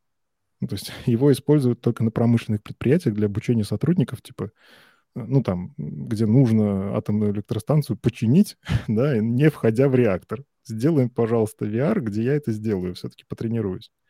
Э, в принципе, норм. Но, по сути, даже там, во многих вещах в промышленности используется дополненная реальность. И вот WebXR, он же, он про это. То есть компании немножечко переобулись в этом месте, но дополненная реальность требует колоссальных ресурсов, чтобы это все работало, не давя на мозги. И вот когда вот это произойдет, я уже потихоньку готовлюсь верстать для пространства. То есть я сейчас верстаю в 2D, изредка добавляю 3D. Но мне кажется, лет через 10 верстка в 3D это будет вполне себе норм. Не потому что... Ну, как это? Это если я захочу конкурентно что-то делать. То есть э, сайты 2D, они будут существовать еще очень долго. Это удобный способ восприятия информации. Мы бумагой как бы столько тысяч лет пользуемся, и все нормально. Uh-huh. А, как бы плоско читается, удобно. Но если я захочу делать какие-то новые крутые вещи, технологичные, мне нужно будет подстроиться, и мне кажется, спецификации под это подстроятся, браузеры под это подстроятся, потому что новая реальность. Мощность позволяет, новые спеки появляются, появляются продукты, которых, опять же, сделать так, чтобы опишки были простыми. И вот мы уже верстаем сайт в 3D.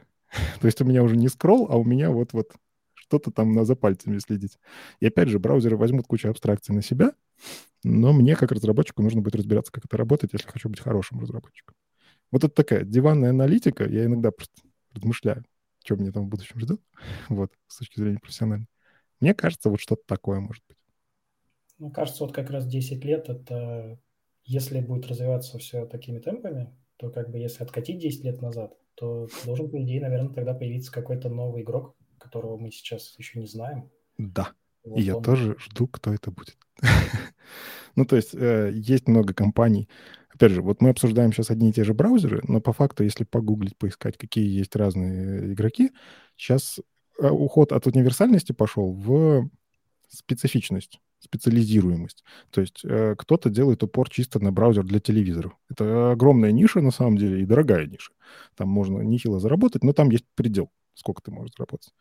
А, то есть раз это работает не на всех устройствах. Но пока что никто не решил проблему быстрого рендеринга всякого веба в телевизорах, потому что у них жутко слабые все. То есть их задача тупо показывать картинку. Видеокарта справляется, и ладно. CPU там не нужен. Но мы что, мы там браузеры открываем, пытаемся работать, они виснут. И есть вот компании, которые делают ставку на это. Есть компании, которые делают ставку на микроэлектронику. Типа, как в Arduino браузер запихнуть для того, чтобы у тебя прям, ну как, не Chrome OS, ну, ой, свет погас. Да, разрядилась э, лампочка. Не Chrome OS, конечно, но ты можешь запихнуть Chromium в Arduino, и вот у тебя есть специальное устройство, где есть input-output, экранчик, что-то такое. Ты можешь его в промышленности использовать вполне себе. И это, э, ну, типа на Kickstarter можно поискать такие проекты, которые под разные используются. Ну, то есть мы двигаемся вот в эту такую специализируемость, как тот же самый ARC. Он берет, скорее как, мы сделаем удобное пространство для тех, кто любит структурировать информацию. Маленький рынок, ну, правда, это не самый большой рынок, но, может, они в нем смогут заработать. Я верю, что мы вот в это будем идти, но в какой-то момент снова будет виток, когда разные специализируемые попробуют, и, ну, как-то перейдем на следующий шаг, когда, о, а теперь мы можем еще и вот так. Мы снова смержимся и снова пойдем специализироваться. Но это можно, опять же, посмотреть по тому, как было изначально. Вот мы с тобой начали с истории. Ну, типа, сначала все разошлись, потом сошлись. Потом мы снова расходимся потихоньку. Сейчас вроде бы сошлись, ну и появляются какие-то отдельные форки. Будем смотреть. Давай с тобой еще поговорим про наш любимый Chromium. Да. Ты сказал, что это open source проект, и типа есть много компаний, включая там Яндекс, тот же самый Meta Quest браузер, который для шлемов, они все на все браузеры на движке Chromium, и mm-hmm. типа все могут туда контрибьютить, но насколько это действительно тот самый open source, э, действительно ли могут туда нормально контрибьютить, потому что ну, наверное, ни для кого не секрет, если просто скачать Chromium, вот на эту сборку, uh-huh. то там интерфейс и все прочее прямо от Google Chrome. То есть и больше всего, кажется, денег башляет на разработку как раз-таки Google. Я вот недавно общался с одним из uh, бывших уже разработчиков Microsoft Edge.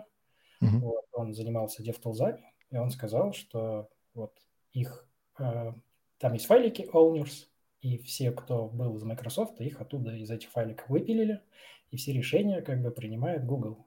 То есть, если wow. вы хотите делать а, свой там DevTools, поэтому у Edge как бы сейчас свои DevTools uh-huh. со своим интерфейсом полностью. Какие-то ключевые решения, а, они как бы в Chromium от Chrome, именно uh-huh. Google Chrome.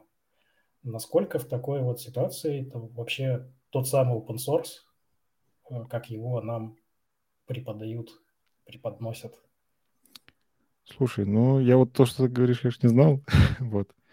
Ну, понятно, что это не open source уровня зашел, законтрибьютил, вышел. То есть, во-первых, нужен уровень погружения нормальный такой, тебе, чтобы понять, что там происходит, и в какой файлик вообще это все писать. Я, я, я иногда читаю исходники браузеров, чтобы понимать, как работают какие-то вещи.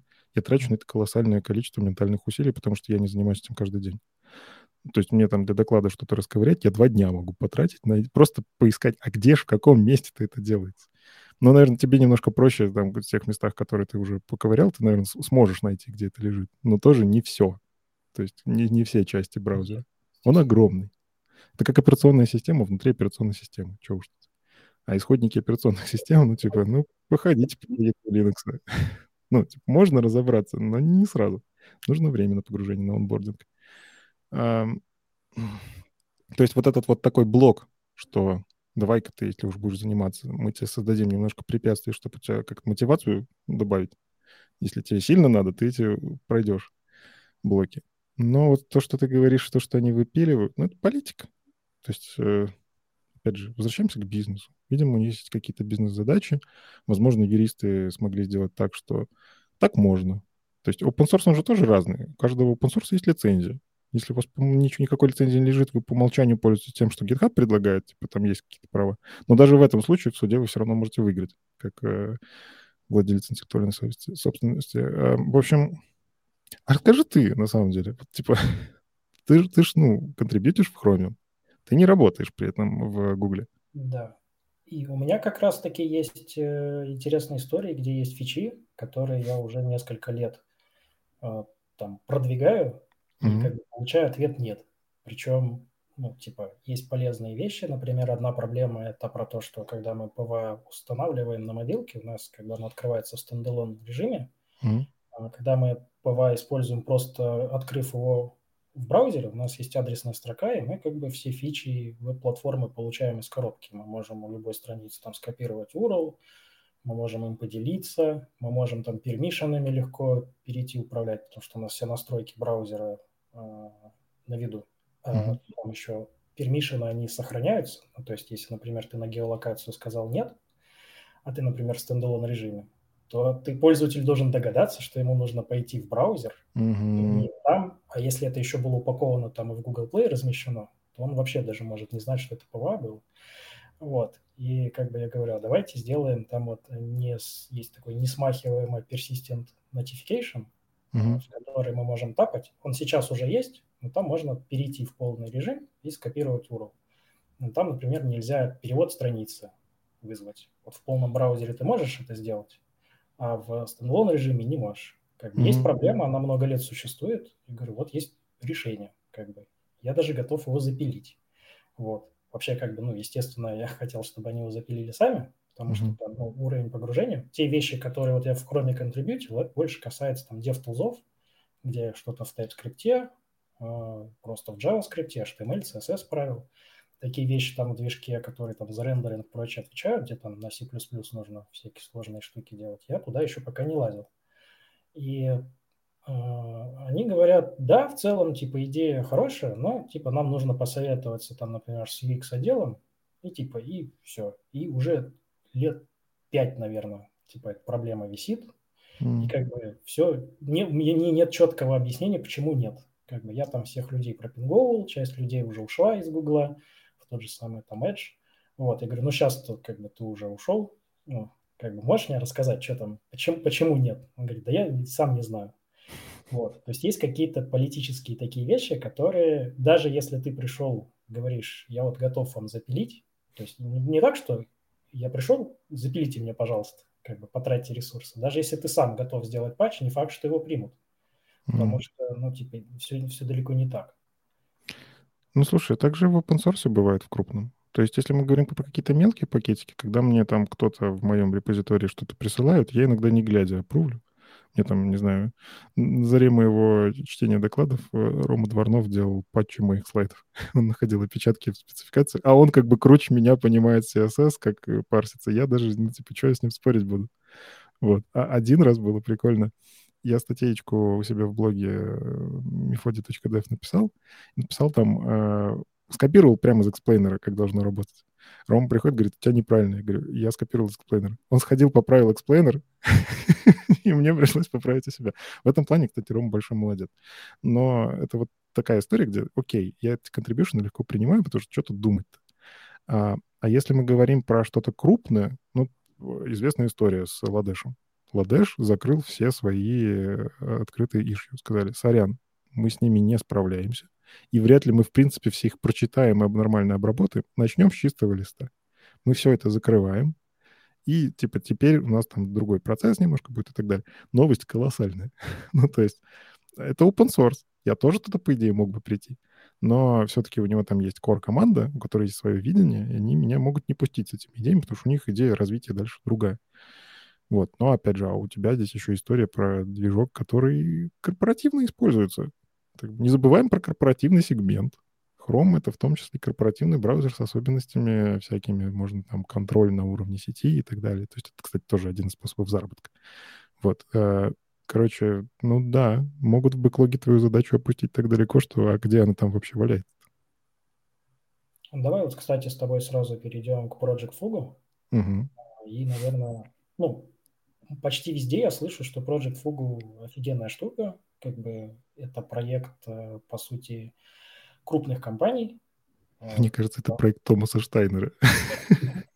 Нет, но он его просто деврелит, да. Э, он про него рассказывает. А в целом, типа, задумка такая, для тех, кто не знает, что нужно убрать гэп между возможностями нативных приложений и веб, чтобы веб умел все то же самое, что умеет нативный, чтобы веб стал полноценной платформой.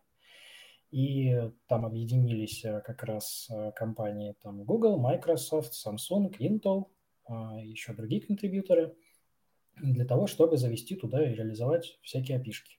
Mm-hmm. Но как бы из того, что я вижу, что кажется здорово, да, вот наконец-то мы получим ту платформу, где вот все можно будет делать. Но у меня есть парочку претензий к Давай. этому Project Fugu. Первое, что это все-таки штука только для Chromium.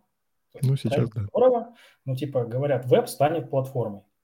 Но как бы, а при этом проект не крутит, не делает никаких патчей для WebKit, он не делает ничего для Firefox. То есть все эти api появляются только в э, Chromium. Во-вторых, очень какой-то непонятный процесс, как эти api выбираются. Потому что, например, уже много лет я жду, например, фоновой геолокации. И приложений, где тебе должна была бы ну, как бы помочь, всякие там приложения спортивные, трекеры, там, типа такси, можно экран выключил, у тебя как бы можно трекать, где едет автомобиль. Это не завозят, но зато завозят какой-нибудь веб-сериал API, который, ну, типа устройств с сериал портом не так много, но типа зато это как бы какой-то из партнеров Гугла запросил типа эту фичу, типа ее реализовали. Э, что ты думаешь вообще про Project Fugu? Насколько это жизнеспособная вещь? Вот так ли она хороша, как ее расписывают вот на сайте проекта? Ну, слушай, я амбассадор Project Fugu, ты неправильно вопрос. да, я в восторге. я сразу отвечу тебе по поводу, что она работает только для Chrome. Все-таки нет есть э, табличка совместимости разных опишек, и некоторые опишки все-таки работают везде. И они тоже являются частью проекта Fugu. Если бы не проект, Chrome бы это не попробовал, остальные бы не внедрили. А, да, большое количество опишек не работает, тут ты абсолютно прав. И вряд ли на самом деле многие заработают. То есть вспоминаем, опять же, positions, WebKit positions, Firefox positions по стандартам. Firefox на некоторые опишки действительно сказал, нет, сорян, по политическим причинам, по нашим идеологическим, мы никогда это втаскивать не будем. Хотя, опять же, может, передумать когда-нибудь. И а Safari, в принципе, как-то молчаливо наблюдает. То есть они очень редко говорят категорическое «нет», они такие «просто молчим, просто никому ничего не говорим». Но есть вещи, по которым категорическое «нет». Да, все-таки есть несколько таких. Ну, слушай, опять же, как я говорю, оно какую-то нишу занимает. То есть э, если мне нужно будет такая специфическая штука, я установлю. Я не, не пожалею времени, установлю себе Chrome, если у меня до этого его не было. У меня так был. Вот. А если мы говорим про то, как это влияет на веб, колоссально. Ну, то есть я веб-разработчик. Я хочу все делать при помощи веба. Для меня когда-то идея Windows, вот этого всего, что оно будет написано на веб-технологиях, она была такая, вау, я могу стать разработчиком для операционной системы, просто зная HTML, CSS и JavaScript. Ну, не, конечно, одних этих знаний бы не хватило, но тем не менее. А, есть же целые Linux а, эти шеллы, ну, которые графические оболочки, которые тоже сделаны на веб-технологиях. И это работает. Андрей Ситин, по-моему, про такие пишет периодически в Твиттере. То есть есть такие вещи, где мое знание веба может пригодиться. И как-то... Я не считаю, что все должно быть сделано на одних технологиях. То есть каждый инструмент подходит для конкретного решения конкретных задач. Если у тебя есть э, молоток одного размера и молоток другого размера, они для разных задач, да? И вот то же самое с э, языками программирования. У тебя, ты знаешь веб-технологии, конечно, хочется их везде применять, да, но где-то в каких-то местах лучше взять и C++ все-таки давай-ка ты выучишь, потому что надежнее не будет. В смысле, не про надежность, скорее, тебе нужны такие вещи с памятью работать, что надо написать на этом языке. И в этом месте я как будто сам себе противоречу, зачем фугу. Фугу все-таки в этом месте позволит как раз-таки этот гэп сгладить. То есть те штуки, которые я не могу сейчас сделать, я могу сделать только на C++, на Swift или еще чем-нибудь нативным, я хочу их в вебе. Ну, то есть веб — это отличный способ быстро получить доступ к какому-то сервису. Я просто ввожу URL, он у меня что-то загружает и начинает работать. А Мне не нужно ничего ставить. М? А у пользователя Firefox, который не поддерживает. Ну, мне их жалко, что. ну, смотри, опять же, я когда на рынок выхожу с каким-то сервисом, я хочу заработать денег, скорее всего, чем-нибудь. И если я понимаю, что я заработаю дохренища денег на пользователях Хрома, ну, сорян, ребят, это просто бизнес. То, что вы сидите в Firefox, но я на вас не заработаю, очень грустно, но вас и на рынке мало да, очень цинично сейчас звучу, я все-таки за то, чтобы везде все работало, прогрессивное улучшение. Но, но бизнес понять здесь могу. И так как Chrome на рынке доминирует, мы это уже э, выяснили, я могу себе позволить просто вот на эти 87-85% аудитории катить приложение, а в остальных не работает, ну что поделать, я зарабатываю на этих. Не кажется тебе, что, ну, типа, как раз идея веба была в том, что вот самый первый сайт, который Тим Берслин написал, он до сих пор работает, ты, типа, сделаешь какой-то продукт, который будет работать только в хроме. Типа, Ну ладно. Э, смотри, мы все равно живем тоже в эпоху короткоживущих стартапов. То есть многие стартапы, сама идея стартапов, она как бы древняя, но бум стартапов, он не так давно случился относительно. И вот это вся э, Silicon Valley и прочее. Ну, то есть это как бы существовало давно, а бум сейчас. Точно так же с вебом. Интернет существует давно, но сайты популярные и, веб, в принципе, веб-разработка. Сейчас курсы про веб-разработку с каждого утюга. Иди обучайся, потому что есть потребность. И э, если мы говорим про, ну вот типа вот эту интеграцию с нативным, ну, короче, я хочу, зная вот то, что как, есть потребность делать что-то классное для пользователей и зарабатывать на этом. Я бизнес, да, есть браузер Chrome, который позволяет это сделать. Почему бы мне не использовать эту возможность? Я не думаю на 10 лет вперед, что я свою компанию буду все эти 10 лет исключительно этим зарабатывать. Я потом перепрофилируюсь. И в этом для бизнеса крутость. Веб-технологии, в них погружение гораздо проще. Разработчиков много, а пишки абстрактные, и их на самом деле использовать уже не так сложно. Раньше было сильно сложнее, сейчас там много продумано наперед, э, уже опытные. И окей, два года мое приложение посуществует, я своих денег заработаю, и дальше напишу новое. Это недорого для бизнеса нанять команду, которая перепишет, и дальше заработает еще новых денег. Можно? Опять же, я, я очень много сейчас говорю про деньги, но просто это основной мотиватор что-то делать. Можно это сравнить типа с тем, что, ну, типа у тебя вот ты пишешь какую-то компьютерную игру, у нее есть системные требования, и вот типа наличие браузера как системное требование. Типа мы же не паримся по поводу того, что типа идет на старой видеокарте. 20-летней давности. Ну, да, хорошая аналогия. Кстати, старые-то игры, ну, и типа ты Fallout первый не запустишь на новых Windows. Там надо столько всего сделать, потому что DLL каких-то не хватает. Ну, тогда просто про это не думали, это другая причина. Но обратной совместимости в операционных системах тоже нет. Ты обновляешь, ну, типа, вот когда винда обновлялась, они предупреждали, ребят, сорян, мы ядро так сильно переписали, ну, конечно, режим совместимости добавим, там нужно будет сделать пару приседаний, но оно заработает. Но, возможно, не везде, сорян. То есть обновляйте на свой страх и риск. Но наши основные партнеры, которые делают вот какие-то такие приложения, мы заранее помогли, они переехали. Apple уже точно так же делает. То есть некоторые приложения отваливаются при обновлении операционной системы. А, и здесь то же самое. Ну, то есть, как я говорю, браузер — это операционная система внутри операционной системы. И то, что где-то что-то обновляется... Ну, как можно что-то обновить, сделать радикально новое, ничего не сломав? невозможно сделать полную совместимость. Да, спецификации HTML и CSS, они про обратную совместимость. А, веб-опишки тоже в это пытаются, но периодически появляются версия 2. То есть такая же опишка, но версия 2, потому что мы сначала не все придумали. И теперь, ну, типа, можете пользоваться старым, мы ее пока не выпиливаем. Но вот версия 2, она лучше. Переезжайте.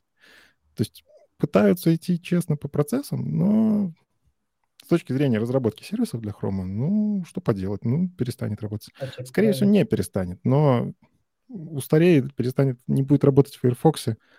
Ну, цинично, но что поделать. Про версию 2 как раз ты напомнил. Давай с тобой поговорим про веб-компонент. В 2017 году вышла статья, которая называлась The Broken Promise of Web Components. Несбывшееся обещание веб-компонентов как раз-таки тема очень сильно связана с тем, что Chrome запилил версию 0 веб-компонентов, не посоветовавшись, грубо говоря, так с другими браузерами. Вот сейчас, в 2023 году, уже под конец 2023 года, что ты можешь сказать по поводу веб-компонентов? Почему они не взлетели? Вообще можно говорить о том, что они взлетели, не взлетели?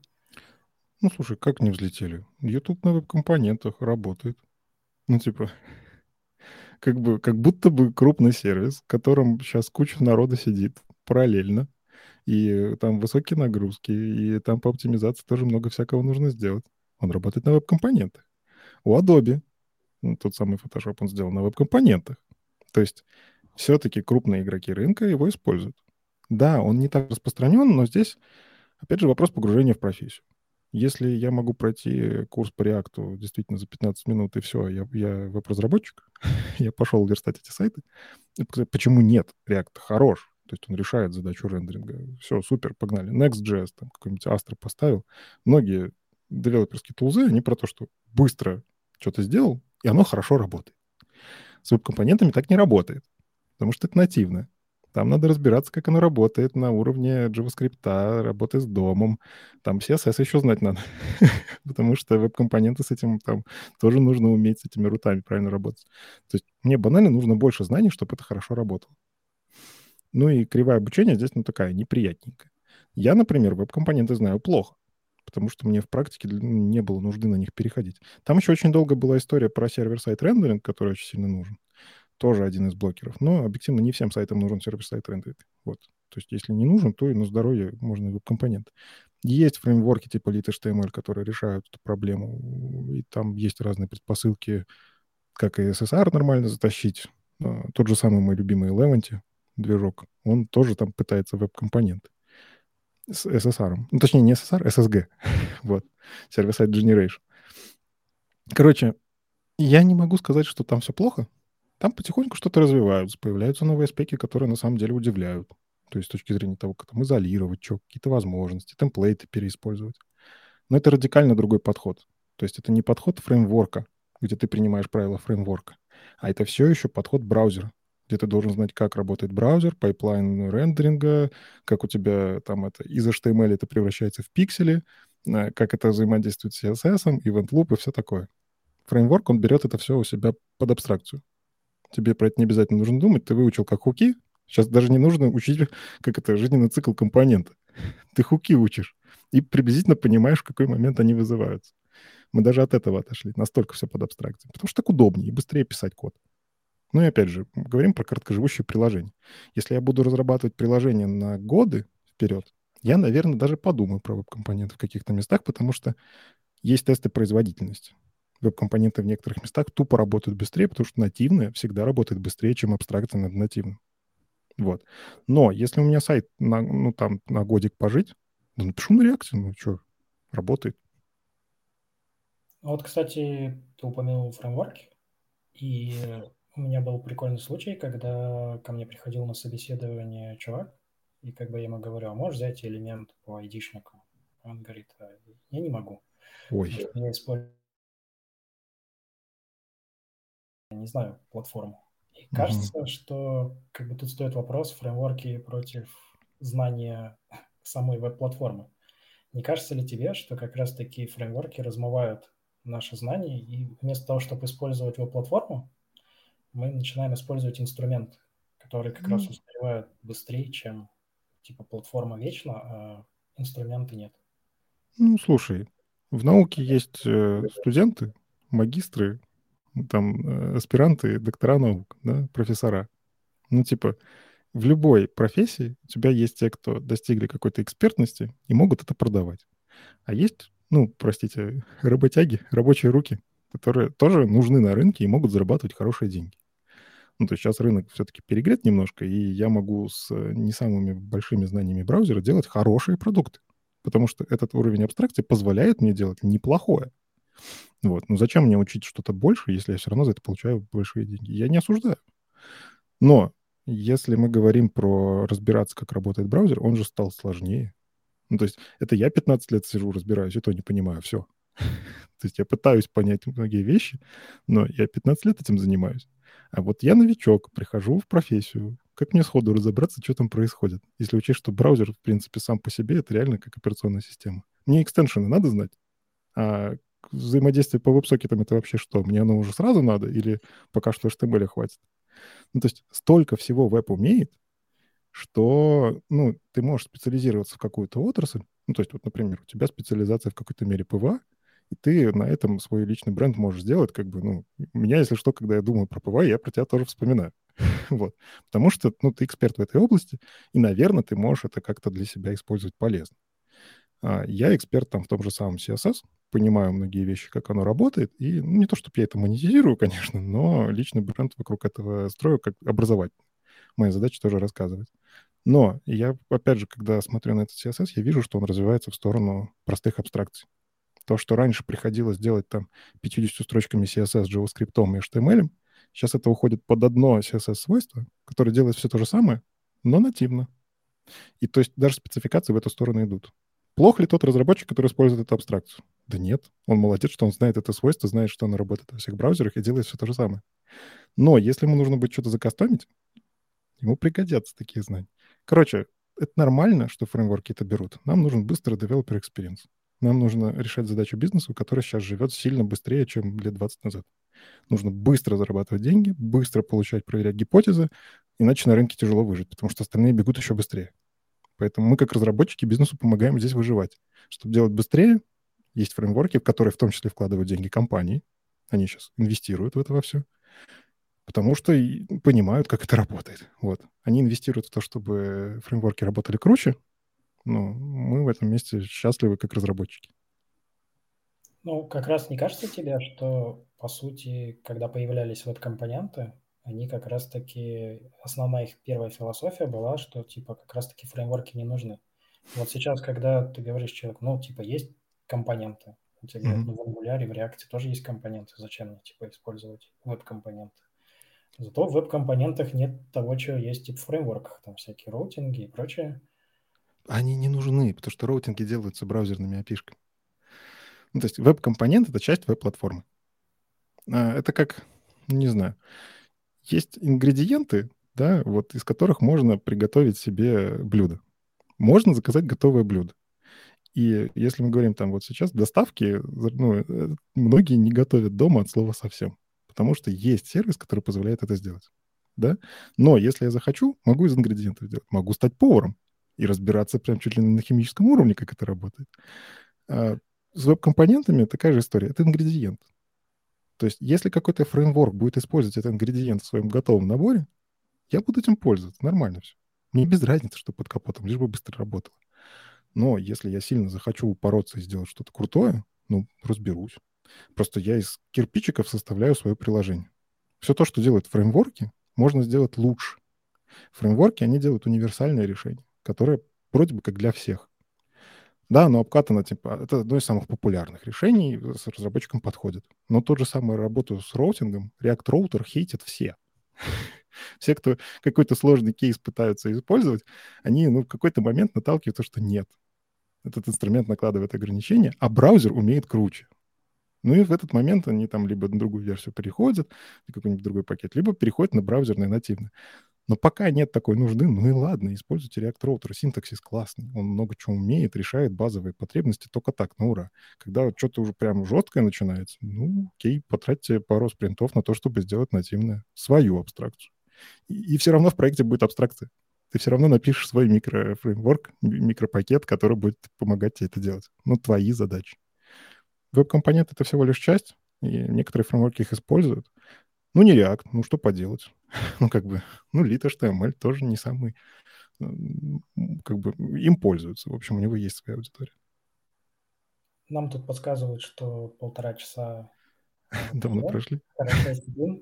Я предлагаю еще пару вопросов, которые прям очень хочу у тебя узнать. Угу. Первое, естественно, конечно же, про PWA. PWA тоже неотъемлемая часть веб-платформы. И вот давай еще раз, типа, что такое PWA? Потому что вопрос на самом деле непростой. Вот в uh-huh. чатике, который русскоязычное сообщество, у нас постоянно происходит холивар, в котором я тоже участвую активно. Uh-huh. Вот это новое видение Apple, что она разрешила устанавливать любые сайты как приложения, она совершенно радикально отличается от того, что мы раньше подразумевали под PWA, где был список определенных критериев, которые определяли качество типа этого веб-приложения. Вот что ты думаешь? А есть еще Томас Штайнер, который говорит, что PWA это вообще по сути сайт, который использует какие-то API из Project Fugu, и mm-hmm. вообще даже не обязательно устанавливать. Вот. Что ты думаешь по поводу того, что же такое вообще является PWA М. Я в этом месте язычник, я все еще старый, старых богов чтю. Э, я про вот то самое первое определение PWA, которое было сделано в 2015, по-моему, году, э, что это что-то устанавливаемое, это что-то работающее с офлайном, э, и искомое, то есть я могу его найти как сайт. Там еще, по-моему, какие-то четыре критерия. Ну, в общем, uh-huh. в том числе там один из критериев — это использование нативных возможностей. Вот. В общем, Почему я все еще здесь? Не знаю. Привычка, наверное. Наверное, после веб-апов стоит что-то переосмыслить. Но, может, web app и PWA — это все-таки разные вещи. Зачем себя ограничивать за терминологией? Вот часто вопрос, типа, ну, называй как хочешь, какая разница. Для того, чтобы говорить на общем языке, ну, то есть, если я хочу заказать PWA у какой-то студии, если они понимают это по-разному, мы с ними будем по-разному разговаривать. То есть, когда есть какой-то общий термин, проще коммуникацию вести. Но, видишь, даже у вас в вашем сообществе, которое называется PWA-сообщество, вы не можете договориться. По-моему, это нормально, потому что PWA еще не достиг э, такого стабильного состояния. То есть PWA — это все еще такая... Начинали с браузерных войн. Это маленькая браузерная война. То есть есть Chrome, есть Microsoft, которые это поддерживают, есть браузеры, которые не все поддерживают. Что-то умеют, а что-то игнорируют, а что-то делают по-своему. Пока здесь стабильности нет у тех, кто индустрию делает, мы тоже будем путаться в э, терминах. Пока, пока так. То есть е, мое мнение — это вот то старое определение, но я всегда на всякий случай уточняю, что конкретно я имею в виду, чтобы ну, точно говорить на одном языке, даже когда доклады про PWA. Я начинаю с того, что давайте PWA будем называть вот это. Вот вам список, по которому я говорю, что это PWA. Ну вот ты говоришь термин, но если мы типа зайдем на MDN, то там типа есть определение, которое uh-huh. можно считать официально. Там вообще написано, что PWA – это веб-приложение, которое использует Progressive Enhancement. Там ни слова не сказано про то, что типа можно устанавливать, что оно как-то индексируется поисковиками и прочим. Ну, видишь, не договорились. Что-то пока так. Я все-таки считаю устанавливаемость важным критерием, потому что для меня ПВА — это вот как раз что-то про нативное. То есть то, что я не браузер открываю как оболочку в урле, а я открываю иконку. Вот для меня web app в этом месте очень. Но при этом офлайн режим очень важен, что, кстати, тоже web app никто не отменял, но просто не все web app ы могут работать с офлайн режимом. Да? Вот в этом отличие, почему я web app пока не считаю PWA. Короче, сложный вопрос, очень философский. Но вот для себя я вот как-то вот так определил. На МДН может быть написано что угодно, потому что в МДН, во-первых, пишут люди, во-вторых, там есть редакторы со своим мнением. Я не МДН, там М — это как бы Mozilla. Угу. Ну вот как раз не кажется тебе, что это более широкая проблема с документацией по вебу?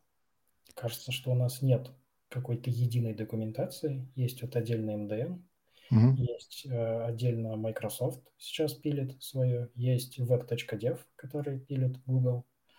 И это все разные документации. Когда, ну, я обычно всегда говорю, что веб – это платформа, которая низкий порог входа. Туда очень достаточно легко вкатиться.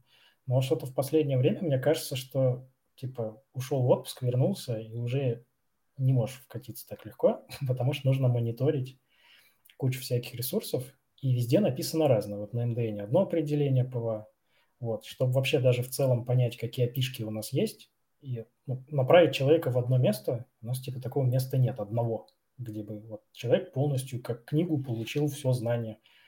Не знаю, типа, захочу я написать книгу, да? Mm-hmm. Типа, мне нужно, чтобы собрать все это, нереальная работа колоссальная. Ну, слушай, даже Библия не существует в единственном издании. Ну, то есть, э, когда есть какая-то свобода толкования, она будет.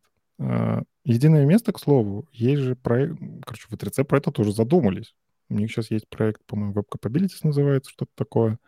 Короче, сейчас а, это по факту JSON-пакет, а, но суть в том, что они пытаются как раз сагрегировать в одном месте информацию о фичах. Для них в первую очередь это доступность этих фичей, где они работают. Вот есть этот э, э, галочка, которая ставится, что эта фича Baseline, вот я вспомнил, как называется, что эта фича работает в основных браузерах в двух последних мажорах, при этом для Safari мажор — это не тот мажор, это мажор через точечку, но тем не менее. А, и, то есть они вот в, в рамках этого активно работают, чтобы что-то такое сделать.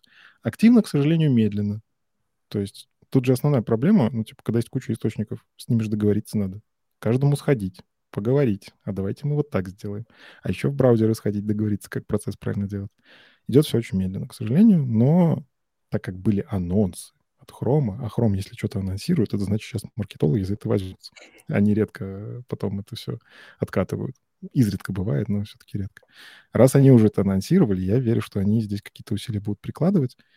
Посмотрим, что получится. Ну, кстати, MDN, по-моему, там чуть ли не как база используется. То есть MDN, наверное, в этом месте топчик, хотя в нем, опять же, есть э, неточности, комьюнити пишет. Но если рекомендовать, единый источник информации про то, как должно работать, это спецификации.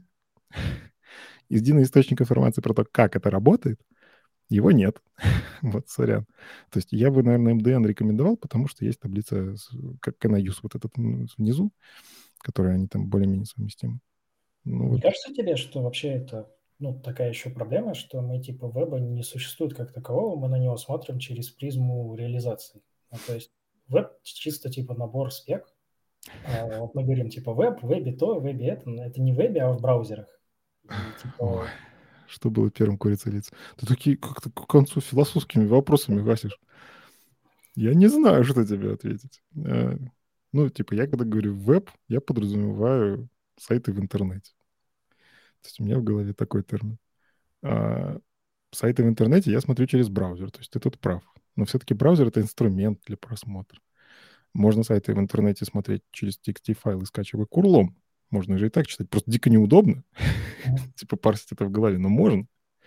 Но это веб. Ну, но не браузер. Application ты вряд ли так почитаешь. Да. Ну, слушай, зависит от размера моей оперативной памяти и возможности к обработке токенов, но она очень низкая, да. Не кажется тебе еще, что вот фронтенд сильно переусложнен сейчас? Нет. Ну, ну, типа, для новичка сложнее. Не видел эти курсы, там, типа, веб-пак, восьмичасовые по настройке, какие-нибудь э, редакс, килотонны кода, всякого спагетти, чтобы, типа, что-то сделать? Ну, ненормально. Нет, так оно же решает свою задачу. То есть все эти курсы, они про то решение, которое на рынке более активно используется. Тут опять же проблема курицы и яйца. Оно так используется, потому что курсы научили или потому что надо. Э, может одно на другое активно влияет. Но курсы все-таки перестраиваются. Типа уже не веб-пак, уже там какие-нибудь вид и все, что рядом с ним используют. Ну, то есть там разные сборщики. Где-то роллапы есть. Галп я уже давно нигде не видел, но были курсы, которые его продвигали. То есть подстраиваются курсы под то, что происходит в индустрии. Понятно, что они про универсальные решения, но вообще, да. Раньше, чтобы стать веб разработчиком, веб-мастером, я был веб-мастером. вот. Чтобы быть веб-мастером, ну, типа, тебе достаточно было знания HTML, CSS, тебе не нужно про унификацию даже было знать. И на FTP это все заливать. JavaScript не везде был нужен. Просили иногда просто сверстай страничку, не просили интерактивы добавить. Э, ну и PHP, если там вдруг тебе нужно гостевую книгу. Да? Сейчас сайты, естественно, другие, более сложные. Многие вещи, опять же, из-за роста возможностей устройств, э, SPA появились, потому что браузер теперь может это делать и не тормозит. Вот. Подстраиваемся под индустрию. Типа, раз это надо, значит, нужен веб-пак, чтобы это все делать.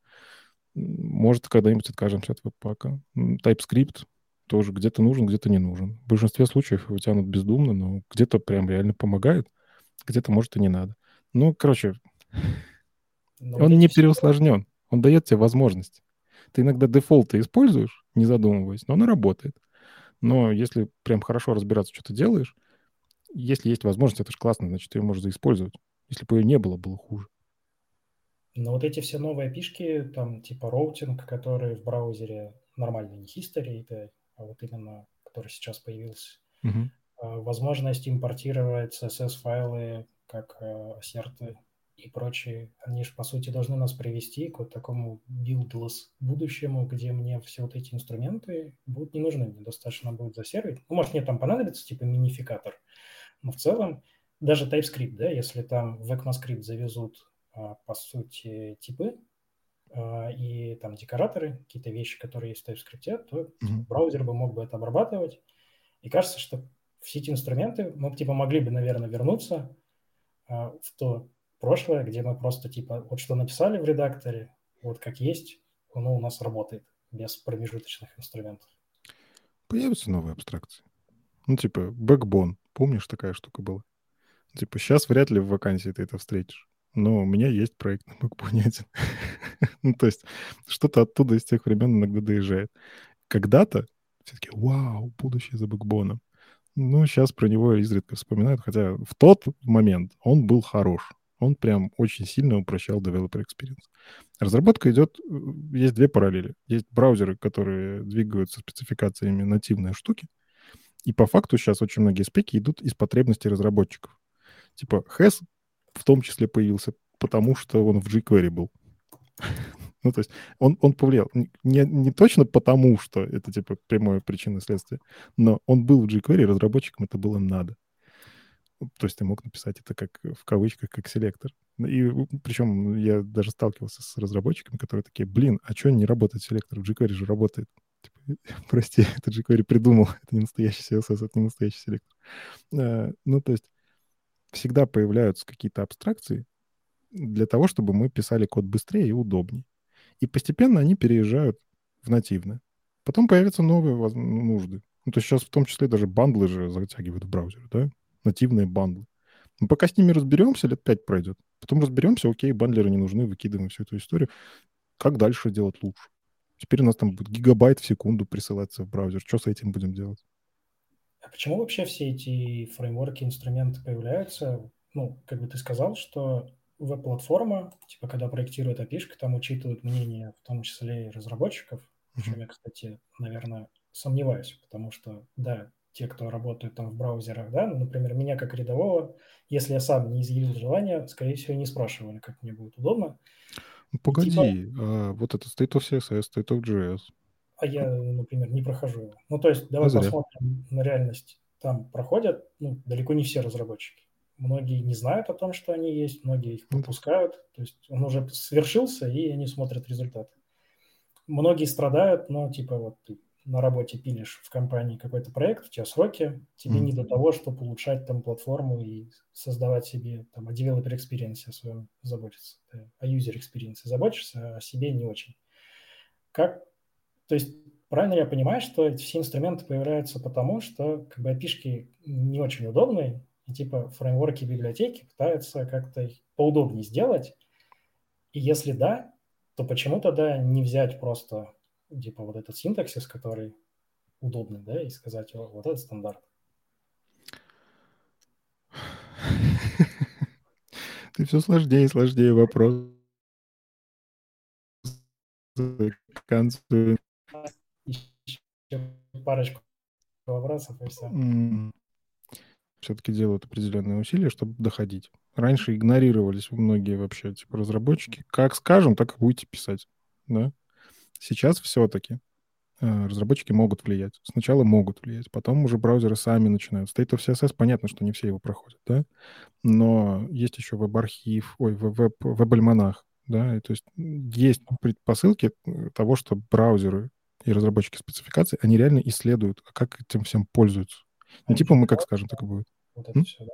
Origin Trials в том числе процесс тестирования фичей. Э, они активно пользуются статистикой Chrome, то есть проверяет, какие фичи как используются. То есть, на самом деле, каждый раз, когда вы используете селектор HAS, где-то внутри браузера маленький счетчик делает плюс один, чтобы потом по статистике посмотреть, а действительно ли HAS кто-нибудь использует. Они в том числе принимают решение выпиливать некоторые фичи вот на основе таких вот счетчиков. Почему сразу не сделать? Да потому что нужно настояться. Мы идем итеративно сообщество придумывает способ, как это делать удобно им для developer experience. Но там есть минусы, потому что это не нативно, оно будет медленно. Браузеры смотрят на это и такие, окей, сейчас сделаем. Сделаем нормально, потому, ну, точнее, мы используем этот опыт, но добавим туда возможностей, потому что мы же в рантайме. Это вы во время сборки работаете, а мы в рантайме. Поэтому немножечко эту идею расширим, и вот у нас уже новый CSS-селектор, который работает, который раньше невозможно было сделать да, или какой-то, не знаю, нативные вложенные вложенность CSS нативно и всякие такие вещи. То есть это не просто надо взять за использовать, а учитывать то, что сборка — это сборка, это до этого работает. Опять же, фреймворк — это абстракция, а нативно у него больше доступов ко всяким кишочкам, что там творится в сайте. И появится эта абстракция, которая уже в браузере нативная. Сверху еще сделают. Типа, мы будем улучшаться до тех пор, пока не будет кнопка «Сделать хорошо», которая будет верстать тебе сайт по картинке. Ну и то, тогда все равно веб-разработчики для того, чтобы сделать что-то качественно, нужны будут, которые понимают, как работает браузер. И вот э, в чем тогда разница между фреймворком там, и библиотекой? То есть я слышу, например, есть хейт, там типа Angular, вот типа фреймворк, а вот mm-hmm. Там лид, например, он говорит, а мы вот библиотека, типа просто синтаксический сахар над веб-компонентами, вот используйте нас. Ну, типа, с точки зрения разработчика разве не одно и то же? Ну, типа, то и другое облегчает жизнь. Это же библиотека, Дэн Абрамов, по крайней мере, так говорит. React экосистема — это фреймворк, а React — это библиотека библиотека, она решает какую-то утилитарную задачу. Она не ставит тебе ограничений, она говорит, можешь меня использовать вместо чего-то вот другого. Но я не буду тебе говорить, как писать все приложение.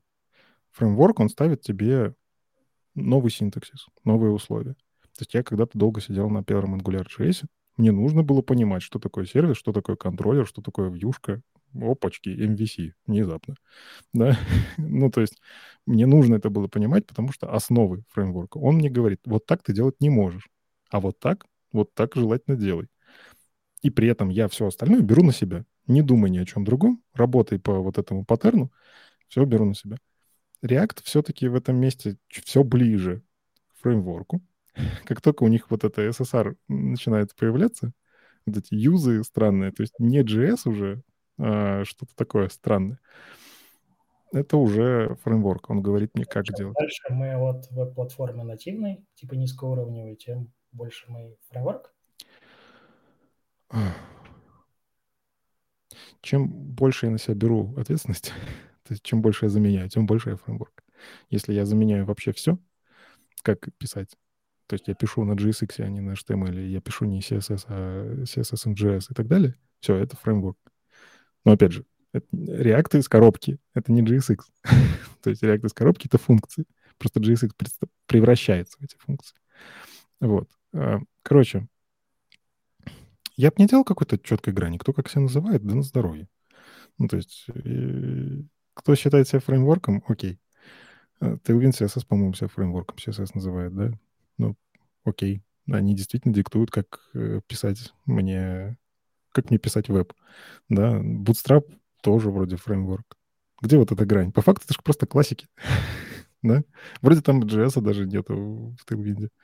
Ну, то есть я не знаю, где эта тонкая грань, но нужда в этом есть. Ну, типа, я хочу писать сайты быстро. Хочу, чтобы... Давай так. Я хочу переложить ответственность за подумать на того, кто пишет фреймворк. Я лучше ему ишу заведу, чем сам буду это чинить. Вот когда ответственность на себя берет фреймворк, он как бы помогает очень сильно сообществу. Ну, как мы говорили, немножко разжижает мышление. Типа я... Ну, не разжижает, неправильно говорить. Ну, короче, мне нужно изучить, помимо CSS, HTML и JavaScript, мне, вот если я пишу на Angular, еще нужно изучить Angular. Angular. Да. На React точно так же. Мне нужно JSX. Почему у него так странно закрываются теги? В HTML же не так. Ну, то есть... Э, ну, равно... тебе странным, ну, типа, появляются там, типа, отдельно React-разработчики или Angular-разработчики, которые говорят, ну, типа, это не совсем веб-разработчик, он знает только Angular, например. А я, например, наоборот, не лезу в Angular, потому что я его не знаю, мне тяжело туда вкатиться, зато, типа, вот, а веб мне понятен. Ну, каждому свое. Ты, ты свою нишу нашел, в этом месте зарабатываешь денежку на хлеб с маслом, как бы, и замечательно. Вот. Я просто любопытный, лезу везде. Но, кстати, справедливости ради, у меня был жизненный челлендж. Я в React не лез, по-моему, до 2018 года. Я очень долго держался, принципиально обходил все проекты, где был React. Кстати, тоже долго. Вот. Потому что я обслушался как раз Twitter, где Деврел и Google говорили, что типа React ну, не очень, там Virtual DOM как бы устроен инженерно не очень правильно с точки зрения платформы. Угу. Но как бы бизнес порешал. Ну. Я точно так же сейчас уже React спокойно читаю, понимаю, где, когда, какой кук вызовется. Умею дебажить э, ререндеры, потому что надо было. Да, может, я не так круто это делаю, как моя команда, потому что я все-таки менеджер. Да? что из себя строю. Они этим постоянно занимаются, я иногда. Но пришлось разобраться. То есть, да, нужно понимать, как работает современная индустрия. А, Svelte не пробовал до сих пор. Говорят, классный. Кому-то он решает задачу. Ну, здорово, надо будет, разберусь. В этом мое преимущество. Я понимаю, как работает веб, и я в первую очередь в любом инструменте, я изучаю, как он превращается в этот веб. То есть я пытаюсь найти доку, как одно превратится в другое. Если у фреймворка такого нету, это плохой фреймворк, мне не нравится. Я чувство контроля люблю. Если там есть это, объясняется, как это все работает, окей. Ну, типа, пользователь-то он не фреймворк смотрит, он смотрит HTML и CSS. Пользователей, которые, типа, не, я не просто управляю автомобилем, а я хочу прям знать, типа, все агрегаты, как они работают. Ну, не настолько. Скажем так, не доверяю все полностью электронике. Мне механика больше нравится, что ли. не знаю. То есть я хочу иногда открывать капот, смотреть, ну, вроде не дымится. Не буду залазить там все полностью разглядывать, но мне важно вот хотя бы поглядывать на это, понимать, как оно работает. Ну, то есть, да, я в том числе летаю на самолетах, читаю про то, как они работают. Просто я любопытный. Это позволяет тебе зарабатывать больше, например? Дает тебе какое-то преимущество? А, сложно сказать, потому что я сейчас по менеджерской ветке пошел. То есть у меня другие, мне скорее за софт-скиллы теперь платят. Но в свое время, да, эти навыки... Я, я выгодно выделялся среди коллег в некоторых задачах. В некоторых задачах они были сильно круче меня. То есть это нормальная история в любой команде, мне кажется. Но мои скиллы где-то пригождались, их не было у других. Мои знания, там, например, как работают картинки в вебе, реально несколько раз спасали проект. Потому что ну, не каждый разбирается, как в PNG внутри сверху палитра устроена. Ну, типа, я просто подключаю файлик. Он работает, но работает. А я знаю, как, это, как у него вот эта мета-информация устроена, потому что для доклада разбирался. Мне это пригодилось в работе несколько раз. Но я не говорю, что оно мне каждый день пригождается.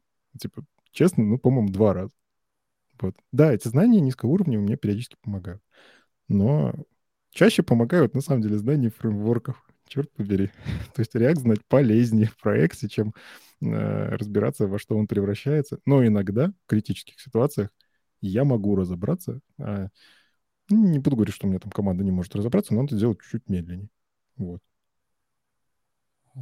Ну и задам тебе прям последние два вопроса про будущее веба. Первый, вот я как раз над определением PWA все продолжаю даже сейчас думать. Типа, как раз-таки кажется, что ну, типа кроссплатформенные, они должны работать везде, где есть интернет, браузер, экран. Потом в какой-то момент я подумал, что, наверное, экран не нужен. Ну, то есть могли бы быть девайсы, в которых, типа, какая-нибудь умная колонка, но, типа, все написано на веб-технологиях, mm. и даже она могла бы там какие-то датчики, типа, считывать. Mm-hmm. кажется ли тебе, что будущее веба вообще за опишками, то есть даже не за графическими интерфейсами, где нужно там на CSS какие-то кнопочки сверстать. что в будущем HTML станет не нужен. Если mm-hmm. мы посмотрим, например, на Telegram, типа сейчас есть платформы крупные, ну, в Китае там всякие вичаты mm-hmm.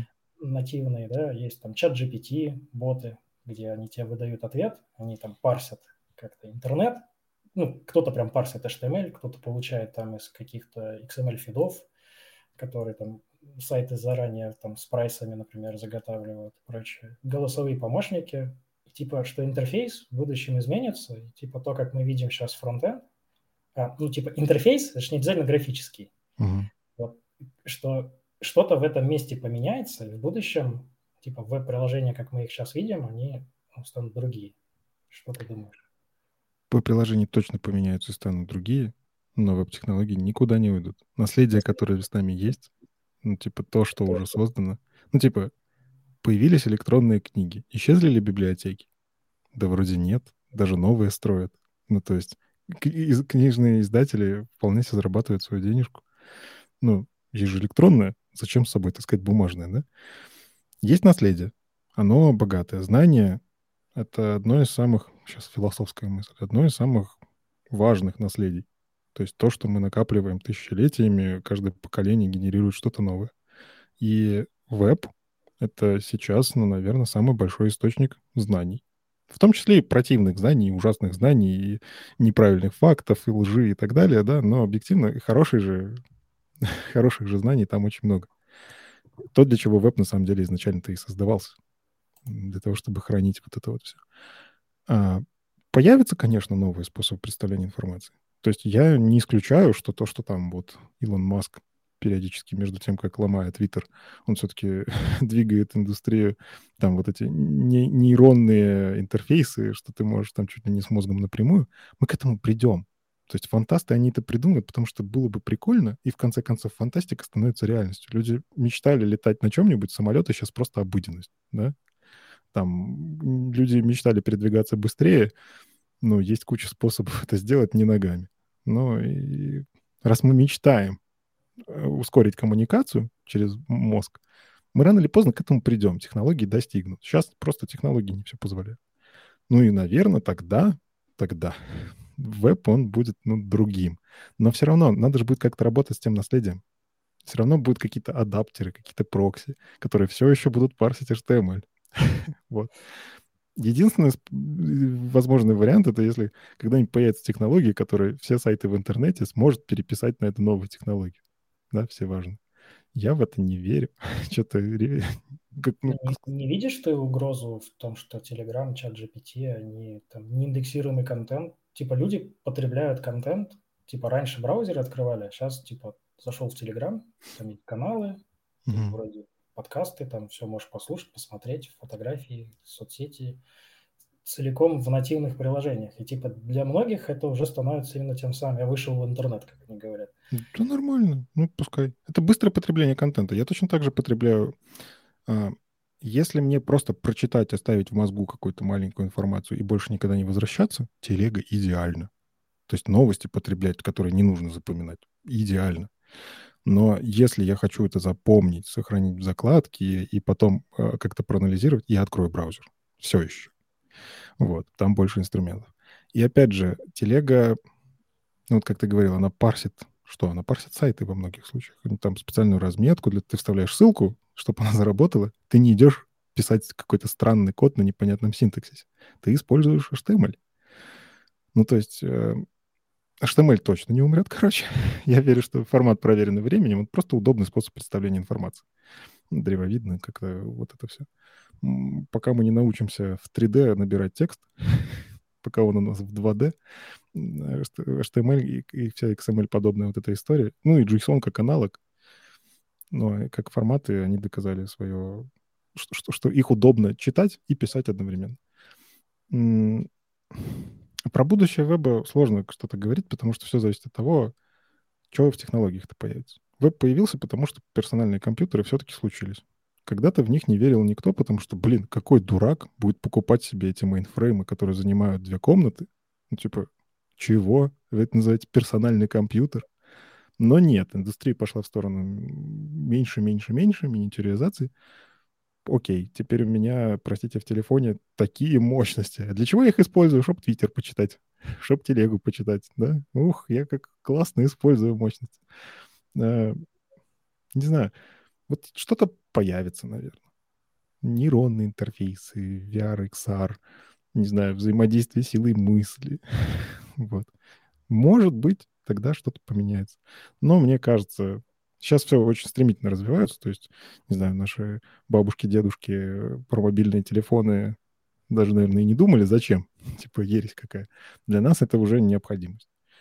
Сейчас индустрия двигается быстрее. Может, лет через 10 у нас будет что-то радикальное, и наш, знаешь, кто-нибудь найдет вот этот наш с тобой интервью, такие, божечки, какую ерунду они говорят, какое старье. Вот, но не знаю. Короче, это фантазии. Я верю, что будет меняться, и будет меняться все быстрее и быстрее. Потому что сейчас технологии двигаются быстрее и быстрее. Мы какой-то вот на таком этапе, когда как-то технологическая сингулярность, или как она там называется, что-то такое, есть какой-то термин, могу ошибаться. Но мы вот идем вот туда, где все быстрее и быстрее. Ну и последний, наверное, самый сложный вопрос. Этот вопрос когда-то мне задали, как раз когда я собеседовался на Google Developer Expert. Как раз таки Томас Штейнер меня спросил, а вот какую бы опишку, ну, типа, вот ты сказал, что ты э, такой евангелист Project Fugu, вот, mm-hmm. Тебе все нравится, типа, куча опишек, наконец-то веб станет как раз такой же, как полноценной платформой, а вот какое бы API ты не хотел видеть в вебе? О, ты серьезно такой вопрос задали? Да, я завис конкретно, и вот мне, я прям готовил этот вопрос наконец. Вот. Я просто думал, ты спросишь, какой точно бы хотел, сервис-воркеры. Хотели, там есть целый список, прям дашборд да. На Project Fugu, где там люди голосуют. А вот не хотел. Ну, странно же, что мы все тащим, типа веб, там все должно быть. Наверное, чего-то там точно не должно быть. Вот что, на твой взгляд, там быть точно не должно?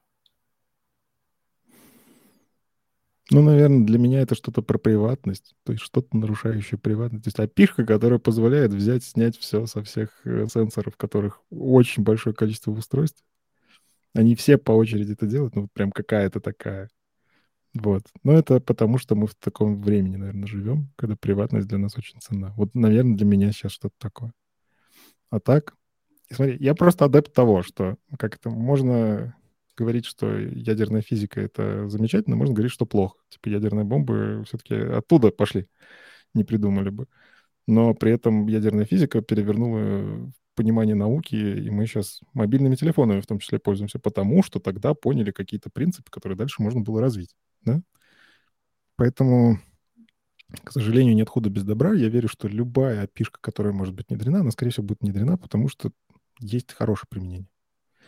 И вот я бы не хотел опишки, где плохих применений сильно больше. То есть если хороших больше, окей, пусть будет. Наверное, она принесет пользу какому-то разработчику, которому это надо, и пользователю, которому это надо. Никита, спасибо тебе большое. Мне было с тобой очень интересно общаться. Мне было интересно Зай. послушать твое мнение по разным вопросам. Я надеюсь, что нашим слушателям было тоже очень классно. А мы тут не одни? Не все ушли? Мы здесь не одни, у нас еще будет, соответственно, запись. Я думаю, она должна войти в историю, потому что мы обсудили, наверное, самые такие каверзные вопросы по веб-платформе, философские, которые редко, наверное, обсуждаются. А знаешь, что самое забавное? У нас дискуссия была чисто так поманипулировать своими знаниями. такая диванная аналитика, экспертность такая. Ну, вот, вернемся лет через 10 к этой записи и посмотрим. Да, пообщаемся мысли волнами. Все, спасибо тебе.